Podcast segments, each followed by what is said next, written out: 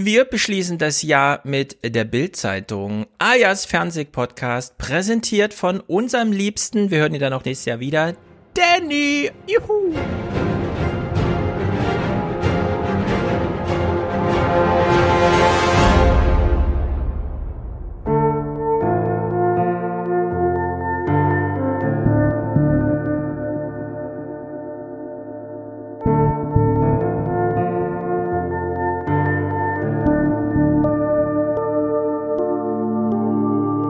Reporter heißt Homeoffice draußen arbeiten. Und wenn sie sagen, sie trauen sich nicht raus, dann ist das vollkommen okay. Aber dann müssen sie uns das einmal sagen. Gerade unsere jungen Reporter, ich kann es nur sagen, es ist eure Zeit. Wer wird der Ronsheimer des Corona-Zeitalters? Es ist eure Zeit. Es, es wird nicht mehr größer in eurem Leben. Natürlich sind wir systemrelevant. Natürlich ist Information in so einer Krise systemrelevant. Wenn man systemrelevante Informationen zur Verfügung stellen will, dann muss man dafür gewisse Risiken eingehen. Das hier ist ein Maschinengewehr, das schon im Zweiten Weltkrieg Ich finde, sie orientieren sich sehr an der Wahrheit, an der Realität und das ist für die Bevölkerung am ehesten hilfreich. Weil Bild immer noch ein Boulevardmedium ist und der Boulevard ist nun mal laut. Liebe für die Zeitung unterwegs zu sein. Das ist einfach das, das, ist einfach das Schönste. Meine, unterwegs sein per se ist schön, aber dann sozusagen noch einen Au- Auftrag im Gepäck zu haben und das, was man sieht, was man erlebt, teilen zu können und erzählen zu können, ist doch, ist doch ein Traum, das lieben. Ich liebe draußen sein. Draußen erlebt man die Dinge nicht in der Redaktion. Jeder sollte sich der gewissen Macht, die man hier hat, bewusst sein und mit dieser Macht vorsichtig umgehen, mit bestem Gewissen. Aber die meisten Menschen zerstören sich selbst.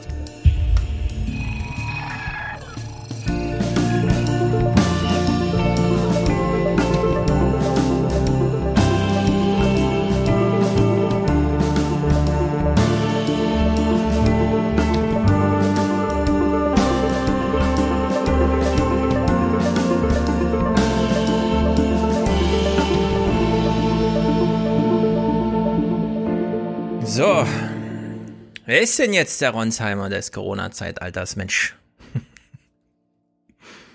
Paul, willst du dich bewerben?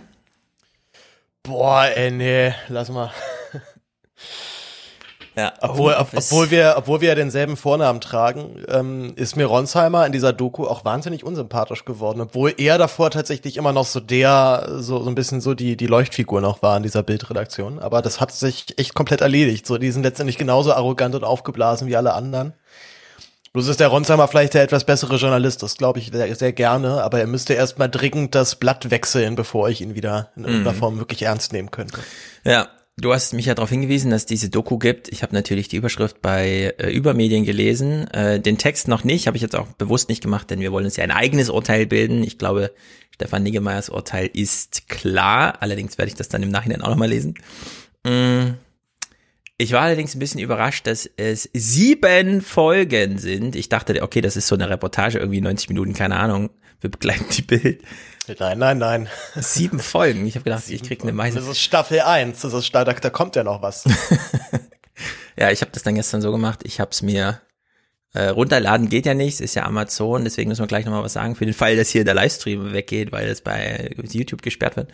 Ähm, ich habe es mir dann gescreen captured, also äh, gestern war mein Computer sechs Stunden damit blockiert, diese äh, Serie, nennen wir sie mal Serie, zu screen capturen. Danach habe ich mir ein MP3 draus gemacht, habe das in dreifacher Geschwindigkeit gehört. Also die Clip-Auswahl jetzt, die geht nach Gehör. Ich, es kann sein, dass noch viel Albernes im Bild zu sehen war. Das haben wir jetzt dann nicht mit dabei. Aber es ist absurd und es war super langweilig auch, muss man echt mal sagen. Äh, in dreifacher Geschwindigkeit Gut, da kann dann die Podcast-App die Lücken nicht rausnehmen, weil die immer mit Musik gefüllt sind. Deswegen läuft es dann in Dreifachgeschwindigkeiten durch und nichts noch in Vierer oder so. Aber es kam ja echt nichts drin vor, eigentlich, muss man ja echt mal sagen, ne? Ja, na, ich fand die, ich fand, ich so. fand die, ich fand die Serie ja deswegen sehr interessant, weil man ganz gut gesehen hat, wie Bild sich selber gerne in der Außenwelt darstellen möchte. Genau, ja. Von, und Das- aus diesem Gesichtspunkt war die Bild-Doku hochinteressant. Dass man jetzt nicht erwarten durfte, da großartig unterhalten zu werden, ist klar, aber. Ja. Aber als hätten sie sich selber so eine Agentur bestellt, die ihnen dieses äh, Corporate Pick irgendwie anfertigt, ne? Also es war, es ist absurd.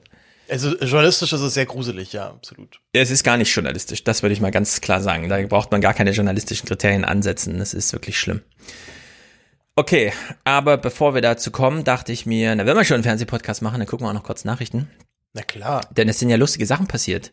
Äh, zum einen, letzte Woche, als wir sehr viel mit Lynn übers Klima gesprochen haben, konnten wir natürlich nicht über den Brexit reden. Warum auch? Es war völlig klar, beim Brexit passiert ja eh nichts. Jedenfalls nichts Erwähnenswertes, außer man macht's wie die Tagesthemen und die Heute-Journal und sagt immer am Tage, was passiert ist, um das dann am nächsten Tag wieder zu revidieren. Nee, doch nicht, doch, doch, nee, doch nicht und so.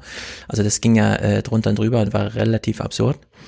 Aber ein kleiner Clip von letzter Woche, bevor es dann diese Woche interessant wurde, war äh, dieser von äh, reportiert von äh, Markus Preis. Die Never-Ending Story des Brexit, sie nervt. Mich, aber auch viele, die an den Verhandlungen direkt beteiligt sind, die darüber mal Schlafstörungen bekommen haben und mal schmerzende Hände vom monatelangen Däumchen drehen. Ja, es war sein, äh, seine Meinung, heißt Kommentar ist jetzt Meinung.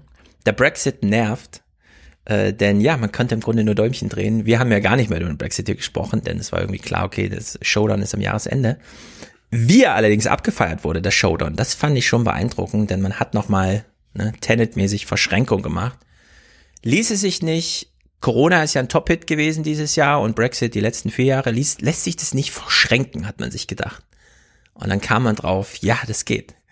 Und ich weiß nicht, ob es eine, klar, die Natur hat manchmal magische Sachen im Petto, aber manchmal ist es vielleicht auch ein bisschen konstruiert.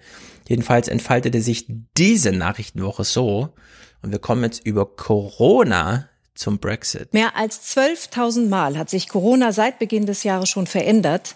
Die Mutation geschieht hier in diesen Stacheln, in den sogenannten Spike-Proteinen. Und diese Stacheln docken an menschlichen Körperzellen an. Und dass sich die neue Virusvariante dort schneller bindet und in der Folge tatsächlich um 70 Prozent ansteckender ist, das ist noch lange nicht bewiesen. Das ist noch lange nicht bewiesen. Hast du Angst gehabt zwischendurch vor Corona 2? Nee, jetzt nicht explizit vor dieser Mutation, aber dass es irgendwann zu einer Mutation kommt, das war ja letztendlich irgendwann auch abzusehen, ne? Weil ähm, hat, hat Lynn ja letztens sehr schön erklärt, dass einfach bei einer gewissen Streuung das ähm, nur mal sehr wahrscheinlich wird, dass sowas passiert. Genau, jede Reproduktion von so einem RNA-Strang äh, bedeutet halt zwangsläufig irgendwo Mutation. 13.000 Mutationen. Ich glaube, wir waren alle sehr überrascht, äh, dass in England 100 Mal mehr Virus sequenziert wird überhaupt als in Deutschland. Das heißt, eine Mutation dieser Art wäre in Deutschland gar nicht erkannt worden. Man hätte es in Deutschland gar nicht erkennen können. Vielleicht haben wir auch schon solche Mutationen. Aber da wir hier nur jede 500. Probe oder so mal auswerten nach äh, Genomstrang oder wie das auch immer heißt, haben wir das gar nicht mitbekommen. Jedenfalls wird der einen jetzt unterstellt, 70 Prozent ansteckender zu sein. Allerdings sagte äh, Maria äh, Karin Mioska hier schon, könnte sein, keine Ahnung, steht noch nicht fest und so weiter. Alles im Konjunktiv, journalistisch eindeutig trotzdem das Thema als solches gesetzt. Marietta Slomka hat das nochmal auf die Spitze getrieben. Auch sie bleibt im Konjunktiv, klärt das allerdings schon im Expertengespräch. Warum wird dann über diese Mutation jetzt sowieso so viel geredet? Das Virus hat doch, wenn ich das richtig verstanden habe, sich sowieso schon zigmal oder sogar tausendmal in irgendeiner Form verändert. Ja, es stimmt. Wir haben zahlreiche, mehrere tausend Varianten inzwischen äh, weltweit detektieren können. Ja, diese Variante hat jetzt, äh, zumindest was aus England berichtet wurde, den unangenehmen Charakter, sich deutlich effektiver von Mensch zu Mensch verbreiten zu können, als das, was, was wir bisher kennen. Und das wäre natürlich äh, gerade jetzt auch im Hinblick auf Weihnachten für Deutschland zum Beispiel, wo wir ja selber unser Infektionsgeschehen nicht ganz optimal ähm, gekontrolliert haben, ähm, äh, eine schlechte Nachricht, weil wir dann äh, noch sehr viel intensiver ähm, die Regeln einhalten müssten. Und äh, deswegen ist die, ist die Variante möglicherweise äh, gerade unpassend zu dieser Zeit. unpassend zu jeder Zeit, würde ich sagen. Aber vielleicht Aber auch passend. Da, ich, äh, ich, ich breche mal eine Lanze für eins meiner Lieblings äh, Handyspiele und zwar Plague. ich weiß nicht, ob du es kennst, Nein. aber ehrlich gesagt, ich bin derartig äh, gut gebrieft weiterhin für diese für diese Corona-Krise. Mhm. Äh, das ist ein Spiel, wo ein, ein Strategiespiel, wo du dir deinen eigenen Virus erschaffen kannst und mit Ah, dem hab ich natürlich gehört, möglichst möglichst grausam auf der Welt dann ähm, dann wüten sollst. Und letztendlich hast du halt dann da so ein immer dann schon schon so ein paar so ein paar Storybruchstücke einer klassischen Pandemie eigentlich erzählt und tatsächlich ähm, hat es Mhm. mich dann einfach, hat mich da einfach dann nicht mal überrascht, dass wir jetzt tatsächlich eine Mutation haben, deren Ansteckung höher ist. Wo mich da tatsächlich sehr ärgert, wie, wie gnädig die ganzen die Medien darauf springen und sich dann dementsprechend auch darüber ähm, schon dementsprechend mal, mal so ein bisschen Angst machen oder Angst haben, obwohl es, glaube ich, letztendlich ja nicht richtig klar ist, was jetzt eigentlich da der Phase ist. Also, Genau, was ist eigentlich der Fall, ja? Hat man es jetzt schon untersucht? Klar, man hat jetzt so Hochrechnung gemacht aus Beobachtungen und kam dann drauf irgendwie 60, 70 Prozent mehr Ansteckungen. Jetzt sagt er, das kommt zur falschen Zeit. Da würde ich sagen, das kommt immer zur falschen Zeit. Äh, denn wenn man jetzt sagt, okay, wir müssen jetzt irgendwas nachbessern an den Methoden, wie wir das Virus besiegen, hätte man ja auch immer dann fragen können, naja, aber warum haben wir die jetzigen Methoden nicht schon vorher bei Corona 1 sozusagen, SARS-CoV-2.1 angewendet? Warum haben wir auf Punkt 2 gewartet? Aber kommt es nicht doch auch zu einer passenden Zeit? Und da äh, sagen, gucken wir auf die Uhr und denken, warte mal, eine Woche bevor der Hard Brexit und so weiter, bricht genau in England so ein Ding aus, stellt sich raus, nee, kam wirklich äh, sehr passend, zumindest für die Franzosen, was man so zwischen den Zeilen hört. Er ist handelstechnisch gesehen eh schon ein ziemliches Nadelöhr, der Ärmelkanal mit seinen Häfen und dem Tunnel in Dover und Folkestone. Jedes Jahr vor Weihnachten nimmt der Frachtverkehr zu, was zu LKW-Schlangen führen kann. Dazu kamen zuletzt Brexit-bedingte Ein- und Ausfuhren auf den letzten Drücker und jetzt auch noch die Franzosen mit ihrer Grenzblockade. Vielleicht ist es eine Lösung, Fahrer auf Corona zu testen, bevor sie nach Europa zurückkehren. Wenn die Sperre über 48 Stunden andauert, wird das zu einer echten Herausforderung. Schuld an dem Durcheinander und der Tatsache, dass sich ein Großteil des Königreichs nun wieder im Shutdown befindet, ist also jene Variante des Virus, die sich angeblich schneller verbreitet. Das ist schuld. Nicht etwa, dass man nochmal das Zeichen an Boris Johnson geben will. So sieht das übrigens aus, wenn du No äh, Deal Brexit machst. Jetzt fragt man sich so ein bisschen, was erzählt der Stefan da? Beuten die jetzt wirklich irgendeine Virusmutation aus, um hier nochmal so einen politischen Stunt zu machen? Ja oder nein? Ich meine, Das ist so, und du spielst gerade, spielst gerade mit dem Feuer, ne, mit dem, äh, mit dem genau. Verschwörungsfeuer. Aber ja, natürlich, es, es ist nicht so, dass, ich nicht auch schon mal gedacht hätte, hm, ungünstig, dass man jetzt halt gerade noch mal so schön, guckt mal Leute, so sieht es aus, wenn eure Genau. Grenzen komplett dicht sind. wir müssen mal die Grenzen zumachen, um euch das nochmal zu zeigen, was das bedeutet. Schade übrigens für alle LKW-Fahrer dort, ne? Das tat mir wirklich, also das zu sehen ist wirklich gruselig. Wie sie alle dastehen, ohne sanitäre Einrichtung, ohne alles einfach auf der Straße. Aber, und jetzt die Pointe. Stefan Leifert, ARD-Brüssel-Korrespondent, spricht hier selber von einem offenen Geheimnis in Brüssel. Auf einer zweiten Ebene kommt aber auch manchem in der EU die Gelegenheit ganz äh, zu gut zu Pass, Großbritannien an, an diesem ernsten Beispiel zu zeigen, was äh, Grenzchaos und was Abschottung bedeuten. Die Hoffnung dahinter, auch wenn das keiner so ansprechen oder aussprechen würde, ist natürlich, dass der, Boris, äh, dass der Druck auf Boris Johnson wachsen könnte, am Ende doch noch bei einem Brexit-Deal einzulenken. Tja. Ja, okay, gut, dann, damit ist es offiziell, würde ich sagen. Ich würde auch sagen, wenn er sagt, das ist ein offenes Geheimnis, das will keiner offen ansprechen, damit meint er, also vor meiner Kamera. Hier hinten in den Gängen ist es natürlich äh, Treppenwitz, ja. Man Ja. brüllt sich das durch die Masken Ja, gegenseitig. das zu. ist, das ist Politik dann so richtig, ne? Also, Genau. guck mal, wir haben jetzt die Gelegenheit, das zu tun. Ja, wir wissen, es ist eigentlich nicht komplett korrekt, aber wir können es jetzt machen. Ist doch geil. Mhm. Lass mal machen. Ja. vor allem ist man in England und das wird auch, das ist kein offenes Geheimnis, sondern das ist ein, eine offen ausgesprochene Wut, die sich da äußert. Man ist da sehr sauer auf die Franzosen, denn Boris Johnson wollte, dass er als Held direkt mit äh, Macron und Merkel über den Brexit spricht, aber man hat ihm dieses Gespräch immer verweigert. Und zwar nicht, weil Merkel nicht wollte, sondern weil äh, Macron immer sagen wollte, wenn ihr, ihr habt euch für den Brexit entschieden und jetzt ist er da, alles andere sind nur noch technische Angelegenheiten und die werden nicht auf Chefebene geklärt. Deswegen ist jetzt Barnier irgendwie der große Chef, an dem Markus Preis schon wieder sagt, da könnt ihr ja dann gleich die nächste Aufgabe und so weiter und so weiter übernehmen. Keine Ahnung, also in der Hinsicht, äh, ja, also Frankreich wollte hier so ein Zeichen machen, ja. Also die waren richtig froh darüber und das ist, glaube ich, mehr als ein offenes Geheimnis, dass man da mal kurz äh, einen Ärmelkanal und so zusperren konnte. Ich, ich muss auch ganz ehrlich sagen, ne, ich hatte dieses Thema Brexit schon wieder, schon wieder verdrängt. Also das war, das, das klingelte für mich erst so richtig wieder an Heiligabend, als dann die, die Allmeldung kam, es gibt jetzt einen Deal. Es stimmt, richtig, das Ja. war ja auch noch. Brexit. War ja auch noch, vergessen. genau. Das hat, äh, glaube ich, die Engländer am meisten geärgert, vor allem Boris Johnson, dass Corona einfach alles getrumpt hat als Story. Man konnte gar nicht den großen Showdown zum Jahresende machen, weil es nur noch so eine Nebenstory war, vor allem für uns relativ Unbeteiligte. Naja, angenommen, es ist jetzt wirklich super gefährlich und so weiter. Hier nochmal kleine drei Clips zum Thema Impfen, denn es ist wirklich beeindruckende Technologie.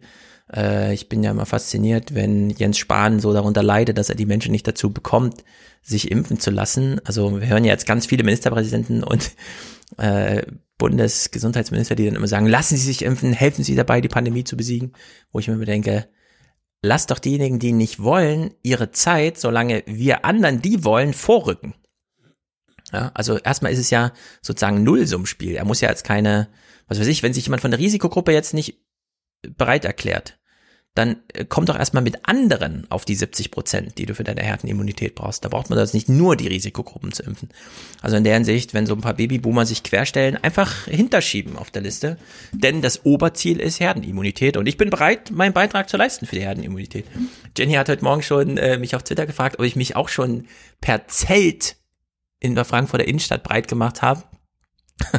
Weil hier kamen irgendwie 150 Impfdosen an der Uniklinik an und man hat erstmal die Krankenschwestern und so durchgeimpft. Also die richtigen ähm, äh, Intensivstationsmitarbeiter und so. Und äh, irgendwo tauchte wohl ein Schnittbild auf, wie man schon irgendwo rumzeltet, um mal so einen symbolischen, ich möchte auch gern geimpft werden. Könnte ich echt machen jetzt die nächsten vier Tage, wo ich ohne Familie zu Hause bin. Ich habe ja nichts zu tun morgen aus Langeweile schon, schon blöd, Pizzateig selber gemacht. Dann hat man, da hat man irgendwie da mal sturmfrei und dann zeltet man draußen. Das irgendwie macht ja überhaupt keinen Sinn. Es sind ja nur ein bisschen Minusgrade, es ist ja nicht wirklich kalt. Ja, dann. Na, das ist ja kein Problem mit Zeit, genau. Stefan. Viel Spaß. Vielleicht komme ich dann ins Fernsehen.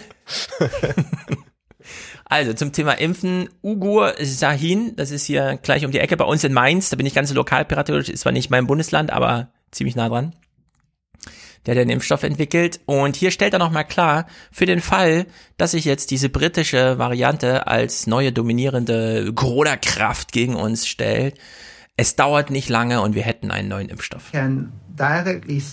Wir können direkt auch einen ganz neuen Impfstoff herstellen, der mutierte Viren nachahmt. Das ist technisch für uns innerhalb von sechs Wochen möglich.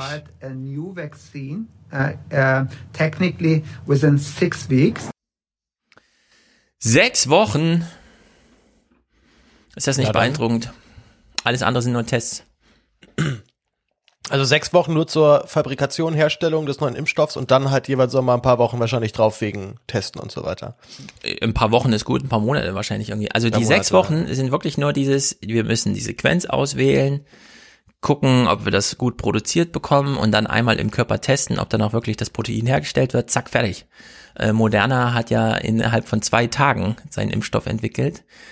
Und zwar ohne das Virus einmal live zu sehen. Die haben einfach nur die digitalisierte Variante, die aus China da rüberkam, die jemand dort ohne dass äh, die Chefs des Landes Bescheid wussten, schon mal ins Internet gestellt hatte und dann hatten die einen riesig, dann hatten die einen Impfstoff hergestellt und in der Hinsicht, also sechs Wochen dauert das nur, ja. Alles andere wären dann sozusagen, da kann man schon einen Brief schreiben, äh, ich möchte gerne in die Stufe zwei eingeschlossen werden. Dann käme man vielleicht schon, wenn man nicht Wahrscheinlich wird jetzt auch nicht mehr gegen Placebo getestet, sondern nur noch gegen andere schon bestehende Impf. Also man kriegt dann wahrscheinlich sehr zügig eine Impfung.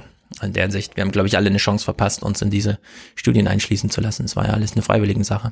Mhm. Naja, Sahin hier nochmal weiter. Äh, ich glaube, diesmal ist Schein. Schein. Schein, Schein, ja. Das, äh, in den Tagesthemen machen die die richtigen Buchstaben. In dem, im Heute-Journal setzen die einfach nur die nee, 26. Es wird, es wird, wird Sahin geschrieben, aber, aber Schein mit einem. Ja, aber der hat SCH. ja dieses, äh, unter dem S dieses kleine so. Schlingel, das nochmal darauf hinweist, dass, wie man es ausspricht. Da genau, okay. dass man, dass ja. es nicht der deutsche S-Buchstabe ist. Allerdings wurde der im Heute-Journal nicht eingeblendet. Gut, also hier nochmal er. Wir haben sehr äh, von vornherein äh, darauf geachtet und auch damit gerechnet, dass sich, dass sich das Virus äh, weiter, weiter entwickelt, entwickeln wird und haben entsprechend eine Sequenz ausgewählt, die sehr groß ist. Äh, und äh, wenn man vergleicht, welche Veränderungen jetzt in dem Virus vorliegen, dann ist es immer noch so, dass 99 Prozent äh, der Sequenz des, des Impfantigens, was wir verwenden, immer noch gleich geblieben ist. Das Virus hat sich also nur ein Prozent verändert. Wir gehen da, daher davon aus, dass das keinen, ähm, keinen direkten Einfluss auf die Impfwirkung hat. Aber äh, das, wir können das erst dann wissenschaftlich beweisen, wenn wir das Experiment dazu durchgeführt haben. Und das wird dann äh, in circa zwei Wochen passieren. Auch das können wir innerhalb von zwei Wochen sogar so nachweisen, wobei schon die größtmögliche Sequenz ausgewählt hat, um das ordentlich zu machen. Es ist wirklich sensationell. Sensationelle Technik. Ich finde es auch gut, dass er sich jetzt äh, häufiger äußert. Er war ja am Anfang nicht so oft zu sehen, jetzt äh, beantwortet er gerne Fragen.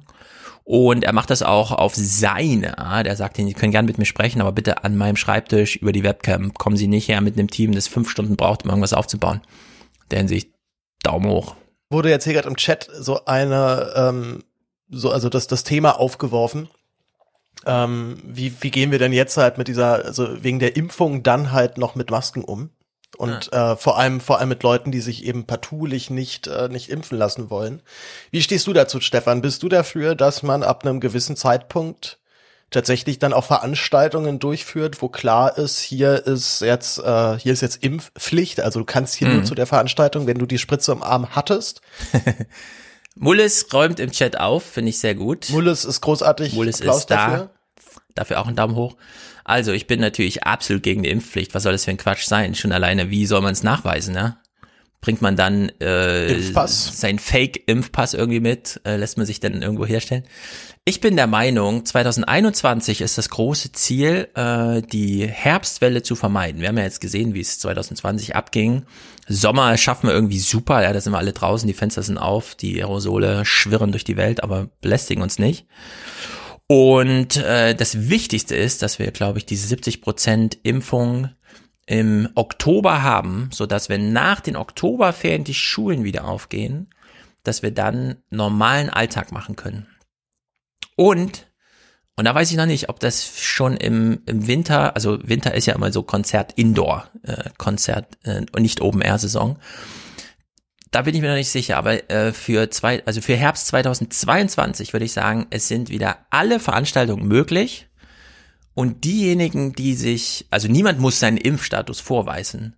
Nur es ist dann eben auch klar, wer dann ungeimpft zu einem Konzert geht und sich, der Zufall kann es ja dann trotzdem mit sich bringen, ja? wer sich dann da Corona einfängt, muss das halt als normale Krankheit. Äh, und das wird wahrscheinlich auch, wir werden es wahrscheinlich jetzt super schnell, das ist ja auch seine Botschaft, wenn wir die Risikogruppen erstmal durchgeimpft haben, und damit sind hier ab 70-Jährige gemeint, haben wir keine auffälligen Todeszahlen mehr.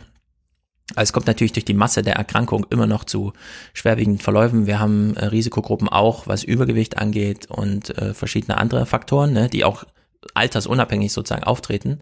Das heißt, es wird immer noch Todesfälle geben, aber im Vergleich zu 1000 Toten am Tag wegen normalem Herz-Kreislauf, 500 Krebstote am Tag, äh, selbst Lungenkrankheiten, ja, immer noch 700 Tote am Tag in Deutschland, unabhängig von Corona, einfach Lungenkrankheiten, also die auch äh, sozusagen intensivstationspflichtig sind. Ja, aber so es, es, sind, es sind ja auch gute Beispiele, um einmal ganz kurz zu checken, wie viel dann tausend Tote am Tag nur mit einer Corona, also einfach, nur aufgrund Ja, genau, einer ja. Atemwegserkrankung wie Corona bedeuten. Ja, also- Leute sagen, ja, aber die sind doch dann nicht mit, sondern an Corona verstorben. Also diese Unterscheidung sind ziemlicher Spökes. Ja, vor allem mit oder an Corona sterben. Also das Durchschnittsalter der Toten auf der Intensivstation ist 82 Jahre. Da käme kein vernünftiger Arzt auf eine Idee von ähm, da, das zu unterscheiden, weil 82 ist nun mal auch die statistische Lebenserwartung grundsätzlich. Das heißt nicht, dass 82-Jährige eine Lebenserwartung von null Tagen haben. Ja? Also das bedeutet das immer nicht. Nur die allgemeine Lebenserwartung trifft eben genau diese 82. Das heißt, ähm, manchmal ist Corona so der letzte Kick. Manche 86-Jährigen überstehen Corona noch ohne weiteres. Ja? Also in der Hinsicht so ein bisschen, also dieses gab- An- und es Mit gab in- unterscheiden. Es gab, gab in Potsdam eine 100, 104-jährige Frau, glaube ich, 103, die war auf jeden Fall, hat auf jeden Fall die drei, die, auf jeden Fall die drei schon geknackt, die drei Stellen. Das heißt, die hatte die spanische Grippe, den ersten Weltkrieg, den zweiten Weltkrieg, äh, Kalten Krieg, alles und jetzt auch noch Corona überlebt. Also die hat, die ist, die ist tatsächlich, glaube ich, nach einer, posit nach einer positiven Infektion ist die immer noch mal durchgekommen. Also Ja. Chapeau an, an der Stelle. Ja, es sind alles sensationelle, auch ähm, Hendrik Streeck erzählt ja davon, dass seine eigenen Eltern das relativ äh, locker weggesteckt haben. New Meta schreibt jetzt hier im Chat, was glaubst du, also Frage an mich, Stefan, was glaubst du, wie lange es dauert, bis die politischen Maßnahmen auch, äh, die man nicht so direkt sieht, wieder zurückgenommen werden, beziehungsweise überhaupt? Und das, das ist eine ganz eindeutig zu beantwortende Frage. Wenn jeder in Deutschland nachweislich das Impfangebot bekommen hat, weil danach, äh, da- damit wird es zu einer individuellen Risikoabwägung. Jetzt machen wir das alles nur, weil man sich nicht individuell schützen kann. Nicht mal mit einer FFP2-Maske.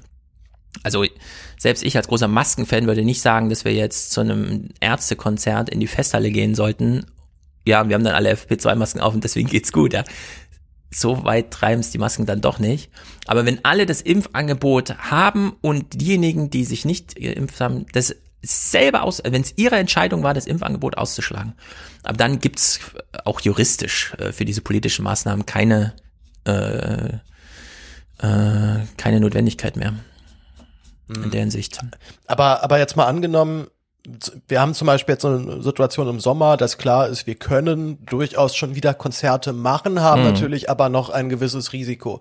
Meine Sorge ist ja gar nicht mal, dass die Menschen, die zu dem Konzert gehen, sagen, oh mein Gott, das ist mir zu, zu gefährlich, hier gehe ich gar nicht erst hin, sondern eben, dass die Veranstalter sagen, nee, warte mal, solange hier nicht geklärt ist, was passiert, wenn ihr eine Corona-Infektion mitsch mitschleppt und es hier vielleicht ein Superspreader-Event wird und ich danach vielleicht sogar dran bin, weil dann irgendwie die 50 Opis, die hier noch irgendwie rumlaufen, jetzt alle sterben, Hm. fürchte ich halt, dass es irgendwann auch dazu kommt, dass man sagt, wir machen jetzt dieses Konzert, aber es müssen alle eine Impfung haben.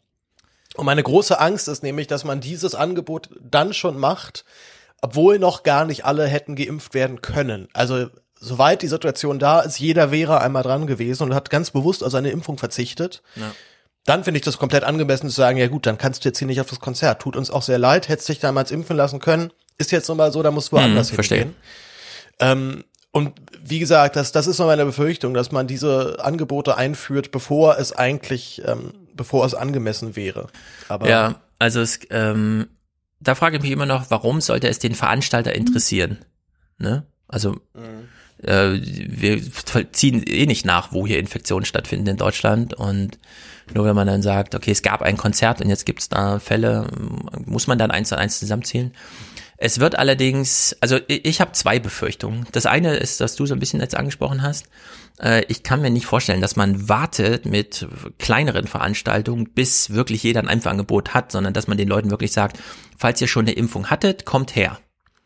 Ne? Warum sollte man das denen verwehren, nur weil die anderen eben aufgrund Risika, äh, niedriger Risikobewertung, damit spätere Impfungen, warum denen das noch entwirrt? Da muss man halt einfach sagen, ja, äh, bisher reden wir das über den Preis. Wer zu den Rolling Stones will, musste halt 2000 Euro auf den Tisch legen und dann wurden auch sehr viele Leute ausgeschlossen, nämlich die, die das Geld nicht haben. Und wer dann zu einem Konzert gehen will oder einer kleinen Veranstaltung, keine Ahnung, vielleicht mal ins Casino, muss halt schon drangekommen sein, ansonsten dauert es halt noch drei Monate, bis er auch wieder ins Casino kann. Also diese kleine Ungerechtigkeit würde ich für mich einfach akzeptieren. Sollen halt andere Leute schon mal ihren Spaß haben, dafür, dass sie äh, ja, schon geimpft sind. Mich plagt eher so die Frage, wir haben ja auch Long-Covid. 30 Prozent der Menschen, selbst wenn sie gar keine Symptome haben, haben ja noch drei, vier Monate später wirklich äh, Lungenprobleme. Also was jetzt so Kapazität und Leistungsfähigkeit und so weiter angeht. Und meine Befürchtung ist, dass wir jetzt eine Impfstrategie gewählt haben, bei der wir relativ zügig nicht mehr über Intensivstationen reden, weil, das muss man einfach sagen, 100 Prozent statistisch, also grob gerundet 100 Prozent der Leute, die auf Intensivstationen liegen, sind 60 und älter. Wenn wir jetzt alle 60-Jährigen plus durchgeimpft haben, was in Deutschland ungefähr schon so die Hälfte der Impfung bedeutet, ja, dann haben wir immer noch eine Infektionsgefahr für die Jüngeren, allerdings keinen medialen Druck mehr im Sinne von ja, März, April, jetzt machen wir euch mal allen Angst und zeigen euch die Bilder aus Bergamo, weil dann gibt's keine Bilder aus Bergamo. Die Gefahr von Long Covid und dass wir hier relativ vielen Menschen über Jahrzehnte das Leben unnötig schwer machen, nur weil wir mit der Impfung drei Monate zu spät sind, das ist dann allerdings schon noch gegeben. Also es könnte durchaus sein, dass hier ein super lockerer Sommer einsetzt, weil wir dann keine Bilder mehr aus Intensivstationen bekommen und Long Covid ja, dann so eine richtige Welle durchgeht, die wir erstmal gar nicht merken, aber die uns ähm, auch gesundheitlich im Sinne von volkswirtschaftlich äh, wirklich äh, nochmal. Also du, du meinst so ein bisschen, dass wir, dass wir uns aufgrund der Impfung zu schnell zu sehr entspannen und denken, jetzt, jetzt haben wir es hinter uns und dann merken wir, nee, die, ähm, die sind, die, die, die Krankheit ist gerade im Long Term immer noch ganz schön heftig. Ja, wir wissen alle noch, wie es letzten Sommer war, wo wir auch alle dachten, na, ist jetzt vorbei. Und die Infektionen haben einfach ihre Wirkung. Also dieses, diese Krankheit ist einfach zu krass, finde ich. In der Hinsicht ist das echt schwierig. Nächstes Jahr, ja, klar, die Risikogruppen erstmal impfen. Man hätte sich auch, das wäre auch nicht unklug gewesen, soziologisch mal die ganz aktive Bevölkerung und damit sind vor allem Schüler und Studenten gemeint mal anschauen können äh, um die einfach, also diejenigen, also alte Leute in Deutschland haben eigentlich keinen Kontakt zu irgendwem. Ne? Also das ist halt wirklich, wenn man, wenn man das Pflegepersonal in Altenheimen und Pflegeheimen impft, hat man schon ziemlich viel eingefangen von dem, was da Gefahr ist, weil da gibt's keine Laufkundschaft oder sowas, da gibt's einfach nur Berufsverkehr und den könnte man ganz einfach äh, isolieren im Sinne von die Gruppe ausfindig machen und impfen. Und dann hätte man, glaube ich, schon die super aktiven, also diejenigen mit 80 Kontakten und mehr pro Woche, einfach mal rausnehmen können, um die auch schon mal zu impfen, um da einfach diesen Druck rauszunehmen. Hat man sich dagegen entschieden und mhm. ich bin mal gespannt, was das so bedeutet für den nächsten Sommer. Weil wenn dann große Partys einsetzen, weil Corona gar kein großes Medienthema ist, weil es medizinisch akut nicht mehr so einschlägt und dann kriegen wir 2023, 2024 mit, wie so die Lungen zerstört sind. Also in der Hinsicht, das ist ja. wirklich knifflig nächstes Jahr. Ja, ich habe, ich habe, ich hatte jetzt auch schon, du, du, du meintest ja mal im Podcast, dass du dir gerne Konzerte äh, anguckst von vor, ja. von von vor Corona. Und ich, ich habe das jetzt wirklich schon teilweise, dass ich mir das angucke und es nicht mehr genießen kann, weil ich echt so ein Gefühl schon im Kopf habe, das kommt nicht mehr. So, also in dieser Form werden wir Konzerte nicht mehr erleben und das Doch. ist derartig unangenehm. Ja, natürlich. Wir, ich glaube, ich, ich fürchte, es ist wahrscheinlich, wahrscheinlich im halben Jahr sind wir alle, äh, regen wir uns alle über uns selbst auf, äh, wie schwarzwallerisch wir uns damals ja. äh, so gegeben haben aber ich merke das auch so als, als Grundgedanken bei vielen, auch in meinem Umfeld, der sehr schmerzhaft ist, dass man eben nicht mehr weiß, ist das jetzt schon die Zukunft, die wir hier gerade erleben? Also wird ja. so jetzt einfach unser Leben ablaufen, immer wieder mal mit Maske und immer wieder mal mit komplett, ähm, mit komplett eingestampften Sozial- und Öffentlichkeitsleben. Aber ich hoffe dann halt auch sehr, dass solche eben halt eben, eben so wie du es jetzt erzählst, solche Veranstaltungen, wo man vielleicht dann tatsächlich nicht eine Spritze schon gehabt haben muss, dass das auch schon so ein bisschen zu einer Entspannung beiträgt. Ich habe allerdings, wie gesagt, auch ganz große Angst, dass man das so richtig verkackt. Also entweder ähm, ja. eben die, die ich jetzt gerade gesagt habe, ne, man man macht das zu früh, also man macht schon ab April Veranstaltungen, wo man mit mit wo man geimpft hin muss und ich aber sage, ey, aber ich konnte das noch gar nicht machen. Oder aber auch, und das, äh, da habe ich fast noch viel mehr Angst davor, dass man, soweit diese Impfung jetzt auf dem Markt ist, Wege und Mittel findet, sie zu bekommen, obwohl man eigentlich noch nicht dran ist. Also vielleicht einfach nur mit mehr Geld. Sie angenommen, alle Privatpatienten kriegen es schon mal zuerst oder kriegen direkt äh, schon das Angebot, sie könnten jetzt hier noch was draufzahlen, haben sofort die Impfung.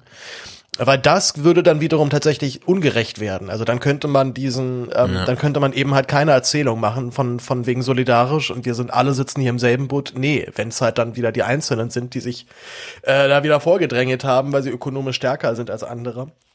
Ja, wäre das, das genau, wäre, dann wäre das auch genau so eine Erzählung, die dann so Querdenken natürlich komplett in die Karten spielen würde ähm, mhm. und diese, diesen Elitenhass weiter befördert. Also da sehe ich immer noch ganz große Möglichkeiten, das zu verkacken, das ganze Ding. Ja, es gibt viele Gefahren. Es könnten auch wirklich, also diese Impfdosen, ich habe es heute Morgen hier, also nur kurz ein Bild gesehen, äh, die sind ja wirklich super klein. Also das ist ein Pizzakarton, da sind dann tausend Dinger drin.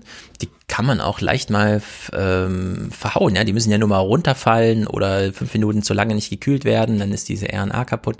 Also in der Sicht kann da schon noch einiges passieren. Auf der anderen Seite, wir kriegen ja noch den Cure weg. Das kommt dann im März, glaube ich, die Zulassung und der wird ja auch schon produziert. Wir haben jetzt von den anderen beiden RNA-Viren-Impfungen äh, gehört, wie toll die wirken. Also nehme ich mal an, bei CureVac ist es genauso. Und da war ja auch die Hoffnung noch viel größer, dass die das besonders gut schaffen. In der Hinsicht haben wir, glaube ich, dann genug. Ich habe allerdings wirklich nur die, die Angst so zwischen, sagen wir mal, März, wenn die Risikogruppen in Deutschland, also die wirklich intensivstationsrelevanten Risikogruppen geimpft sind, bis August, September. Dass wir in dieser Phase zu viel Lockerheit haben und dann zu viel Long-Covid. Also ich werde meine Maske aufsetzen, bis ich die Impfung habe und zwar den zweiten Schuss dann zwei Wochen später. Äh, ich werde nirgendwo meine Maske absetzen und entsprechend dann auch nirgendwo hingehen, wo Gefahr besteht, dass ich da groß infiziert werde. Also in der Hinsicht, äh, Nummer sicher, wir müssen alle auf Nummer sicher gehen. 2022 ist alles wieder normal. Wir werden Indoor-Konzerte haben, werden alle ausrasten.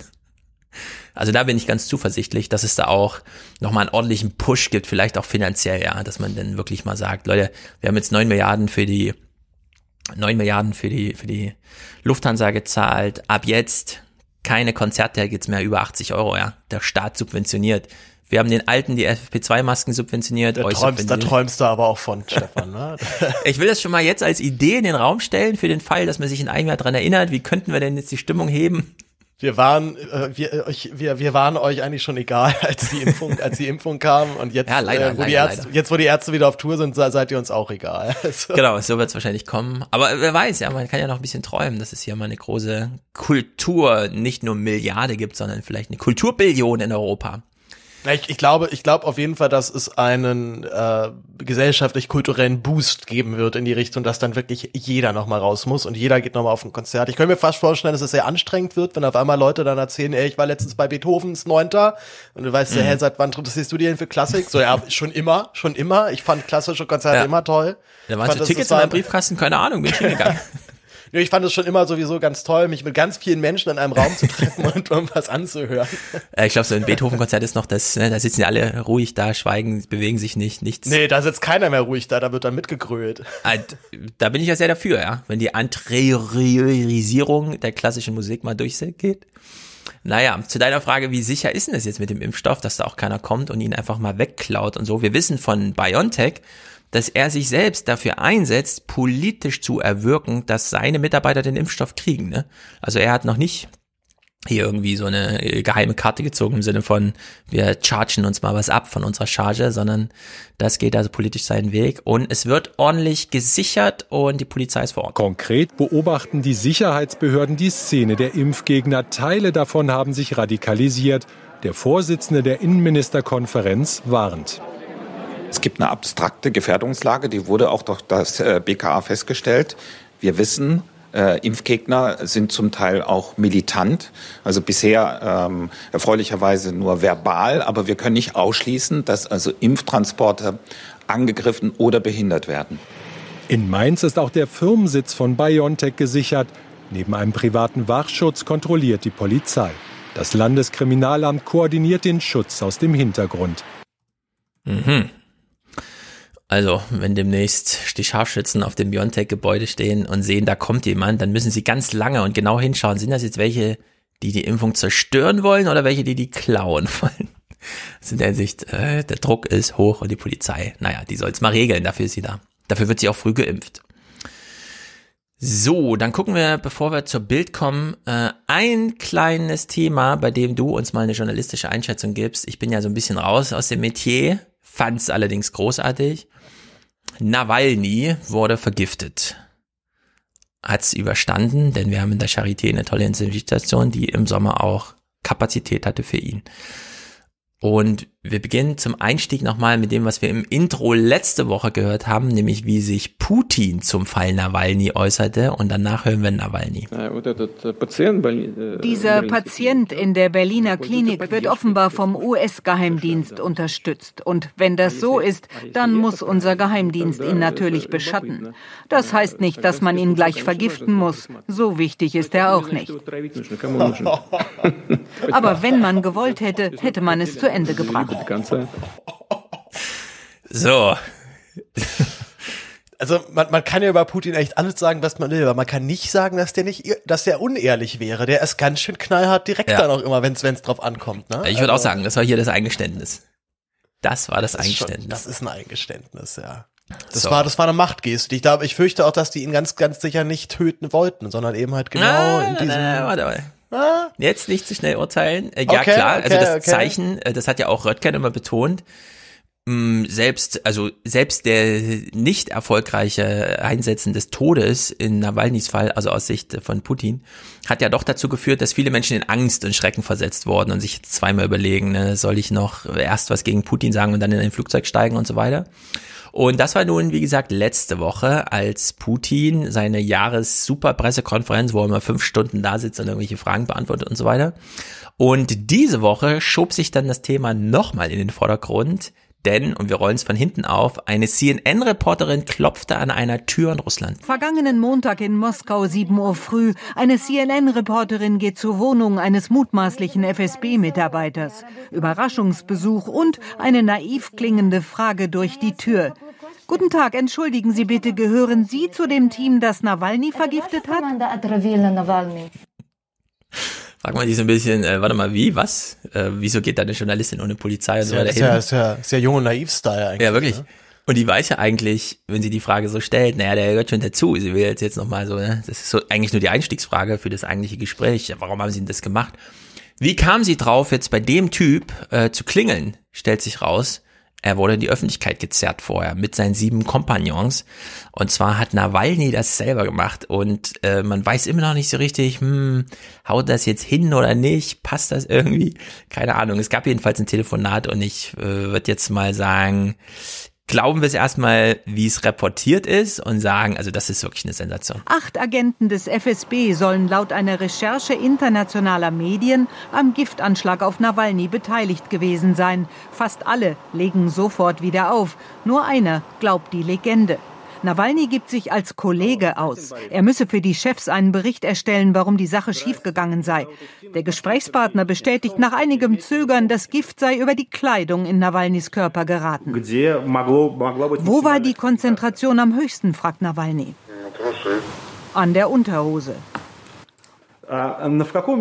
Und wo genau? Innennaht, Außennaht? Die Innenseite wurde bearbeitet an den Nähten in der Leistengegend. Der Mann erzählt dann sogar, woran die Operation aus seiner Sicht am Ende gescheitert ist. Nawalny und ein Journalist der Investigativplattform Bellingcat, der beim Gespräch mit dabei sitzt, können kaum glauben, was sie da hören. Das Flugzeug ist notgelandet. Die Situation hat sich dann nicht zu unseren Gunsten entwickelt. Wäre es weitergeflogen, hätte alles anders ausgehen können. So, ich würde jetzt nicht sagen, dass ich dir jetzt eine Frage stelle, die du äh, super beantworten kannst, aber. Ich würde schon sagen, das soll ich jetzt einschätzen, wie ob das stimmt, ja. Meinst du, man könnte so einen FSB-Typ anrufen und die sagen, hallo, ich bin dein Chef? Ist ja alles super verschwiegen, deswegen kennen wir uns nur per Telefon, deswegen klappt das auch. Erklär mir doch mal, was da schiefgegangen ist. Und dann fängt der Typ an zu erzählen. es, ja, es ist, es ist wirkt schon alles sehr, schon sehr grotesk. Aber ich weiß es nicht. Meine Güte. Ich meine, meine Güte, sind andererseits sind das natürlich dann Special Agents, die sind eigentlich darauf angewiesen, dass sie dass sie eigentlich wissen müssten, gibt sowas nicht schrift, äh, gibt sowas nicht wörtlich am Telefon weiter, wenn du nicht weißt, wer der andere wirklich ist. Du hast ja. kein Bild von dem, du hast es nicht verifiziert. Also irgendjemand hat sich da schon echt ganz schön doof verhalten, aber mein Gott, es soll ja auch, es gibt ja auch dumme Agenten. Also warum, warum soll das nicht möglich sein, dass da jemand rangeht und denkt, ach, das ist doch der, der Peter, mit dem ich sowieso schon vor drei Wochen gequatscht ja. habe, super, dann mal, da quatschen wir mal ein bisschen. Die Leitung ist sicher, alles klar. Also meine Güte, was, wie, wie, was, was soll man da sagen? Ich würde, ich würde, ich würde bei solchen Sachen, glaube ich, immer mich so ein bisschen zurücknehmen und sagen, puh, bei solchen Agenten-Thrillern könnte ich mir wirklich immer vorstellen, dass alles möglich ist. Also auch, mhm. dass, das, dass das jetzt komplett fingiert ist und vom CIA eigentlich eine Falle war und so weiter. Aber was soll ich denn jetzt dazu sagen? Ich weiß es doch nicht. Ja, also ich nehme mich jetzt hier zurück und sag mir halt, puh, das ist ja echt mal ein spannendes Ding. Hoffentlich wissen wir in ein paar Jahren da wirklich sicher, mit Sicherheit, was mhm. da Phase war. Das ist mir jetzt, ist es alles halt eine, ist es halt eine spannende Nachrichtensendung, würde ich sagen. Also als Story-Anlage, als Plot finde ich das äh, sensationell. Ich frage mich allerdings auch, haben wir vielleicht ein falsches Agentenbild, ja? Weil wir äh, sehen so diejenigen, die die Lizenz haben zum Töten, James Bond, Ethan Hunt und so weiter, sind natürlich super clevere Typen. Nur korreliert das in der echten Welt auch, ja? Wenn der FSB Mörder sucht, steht dann auch auf der Rekrutierungsliste, er muss ein kluger sein oder muss es einfach nur einer sein, der es halt einfach dann auch wirklich macht, so, ja? Und in der Hinsicht kann es durchaus sein, dass, dass die dass das auseinanderklafft, dass sie äh, einfach Idioten nehmen. Hauptsache, sie sind bereit zu töten. Äh, Andreas. Ich meine, es waren, es waren, es waren acht Leute, ne? Wenn, wenn er von sieben direkt sagen, nee, nee, ciao, wir legen direkt auf und einer sagt, mhm. ja, ich quatsch mit dir gerne noch ein bisschen, das ja. kann schon passieren, also. Ja, in der Hinsicht ist schon, Andreas Kühners hat im ZDF nochmal diesen jetzt anschließenden Gesprächsfetzen hier übersetzt, der nochmal interessant ist. Wollten sie jetzt eigentlich, also wenn die Story stimmt, ja, wollten sie eigentlich Nawalny töten oder ging es, hat so ein, so ein Zeichen gereicht? Konstantin? Konstantin. Ist dort Konstantin Barisowitsch? Hallo, Konstantin Barisowitsch. Ja, sagt die Stimme am anderen Ende, es ist eine Sensation. Nawalny spricht mit einem seiner acht mutmaßlichen Attentäter, mit dem Chemiker und Geheimdienstagenten Konstantin Kudryavtsev. Das Recherchenetzwerk Bellingcat und unter anderem der Spiegel hatten zuvor die Identitäten enthüllt.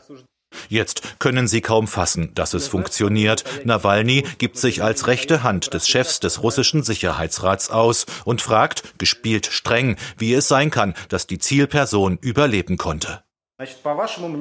Ihrer Meinung nach hat die Person überlebt, weil man das Flugzeug zu früh landen ließ, richtig? Das ist die Hauptursache.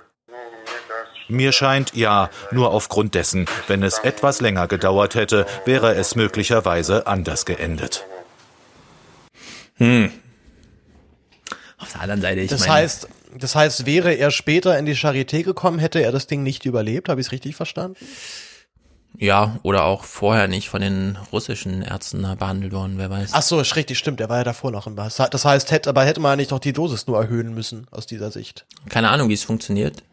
Also höhere ich kenn- Dosis ich- dann ich das beschleunigt, Bin, bin, aber ich bin natürlich auch kein, ich bin natürlich kein Novichok-Experte, Ja, weiß nicht, wie es bei dir da aussieht, aber ja, ist schon alles sehr, schon alles sehr heiß. Aber gut, ich meine, irgendwie so, so ein Chemiker, der vielleicht dann noch für sich da so eine Verantwortung sieht, dass es nicht geklappt hat, und dann ruft da einer Mhm. an und macht ihnen halt richtig eine Ansage von wegen so, ey, was, was soll denn das hier? Warum hat denn das jetzt nicht so richtig funktioniert? ich könnte mir schon vorstellen, dass ja auch dann diese, diese Agents ja auch ein gewisses äh, Dringlichkeitsgefühl haben, ne? Also von Ja. wegen, ey, jetzt cool, jetzt bin ich hier mal jemand. Also die müssen ja auch letztendlich mit so einem Leben leben, dass sie eigentlich permanent alles, was sie machen, niemandem erzählen dürfen. Ja, vielleicht Mhm. maximal ihren Arbeitskollegen, nicht ihrer Frau, nicht ihren Kindern, was auch immer. Kann schon, kann, kann ich, ich halte das nicht für ganz unwahrscheinlich, dass das auch mal klappt. Auf der anderen Seite, du erfährst gerade, dass dein Name in der Zeitung steht, weil irgendwelche europäischen Journalisten den Namen ausgegraben haben. Und eine Woche später kriegst du so einen Anruf und fängst dann erstmal an zu erzählen. Also, es ist halt, aber als Story finde ich das super, ja, dass Nawalny selbst anruft und sagt, wieso hat denn das nicht geklappt?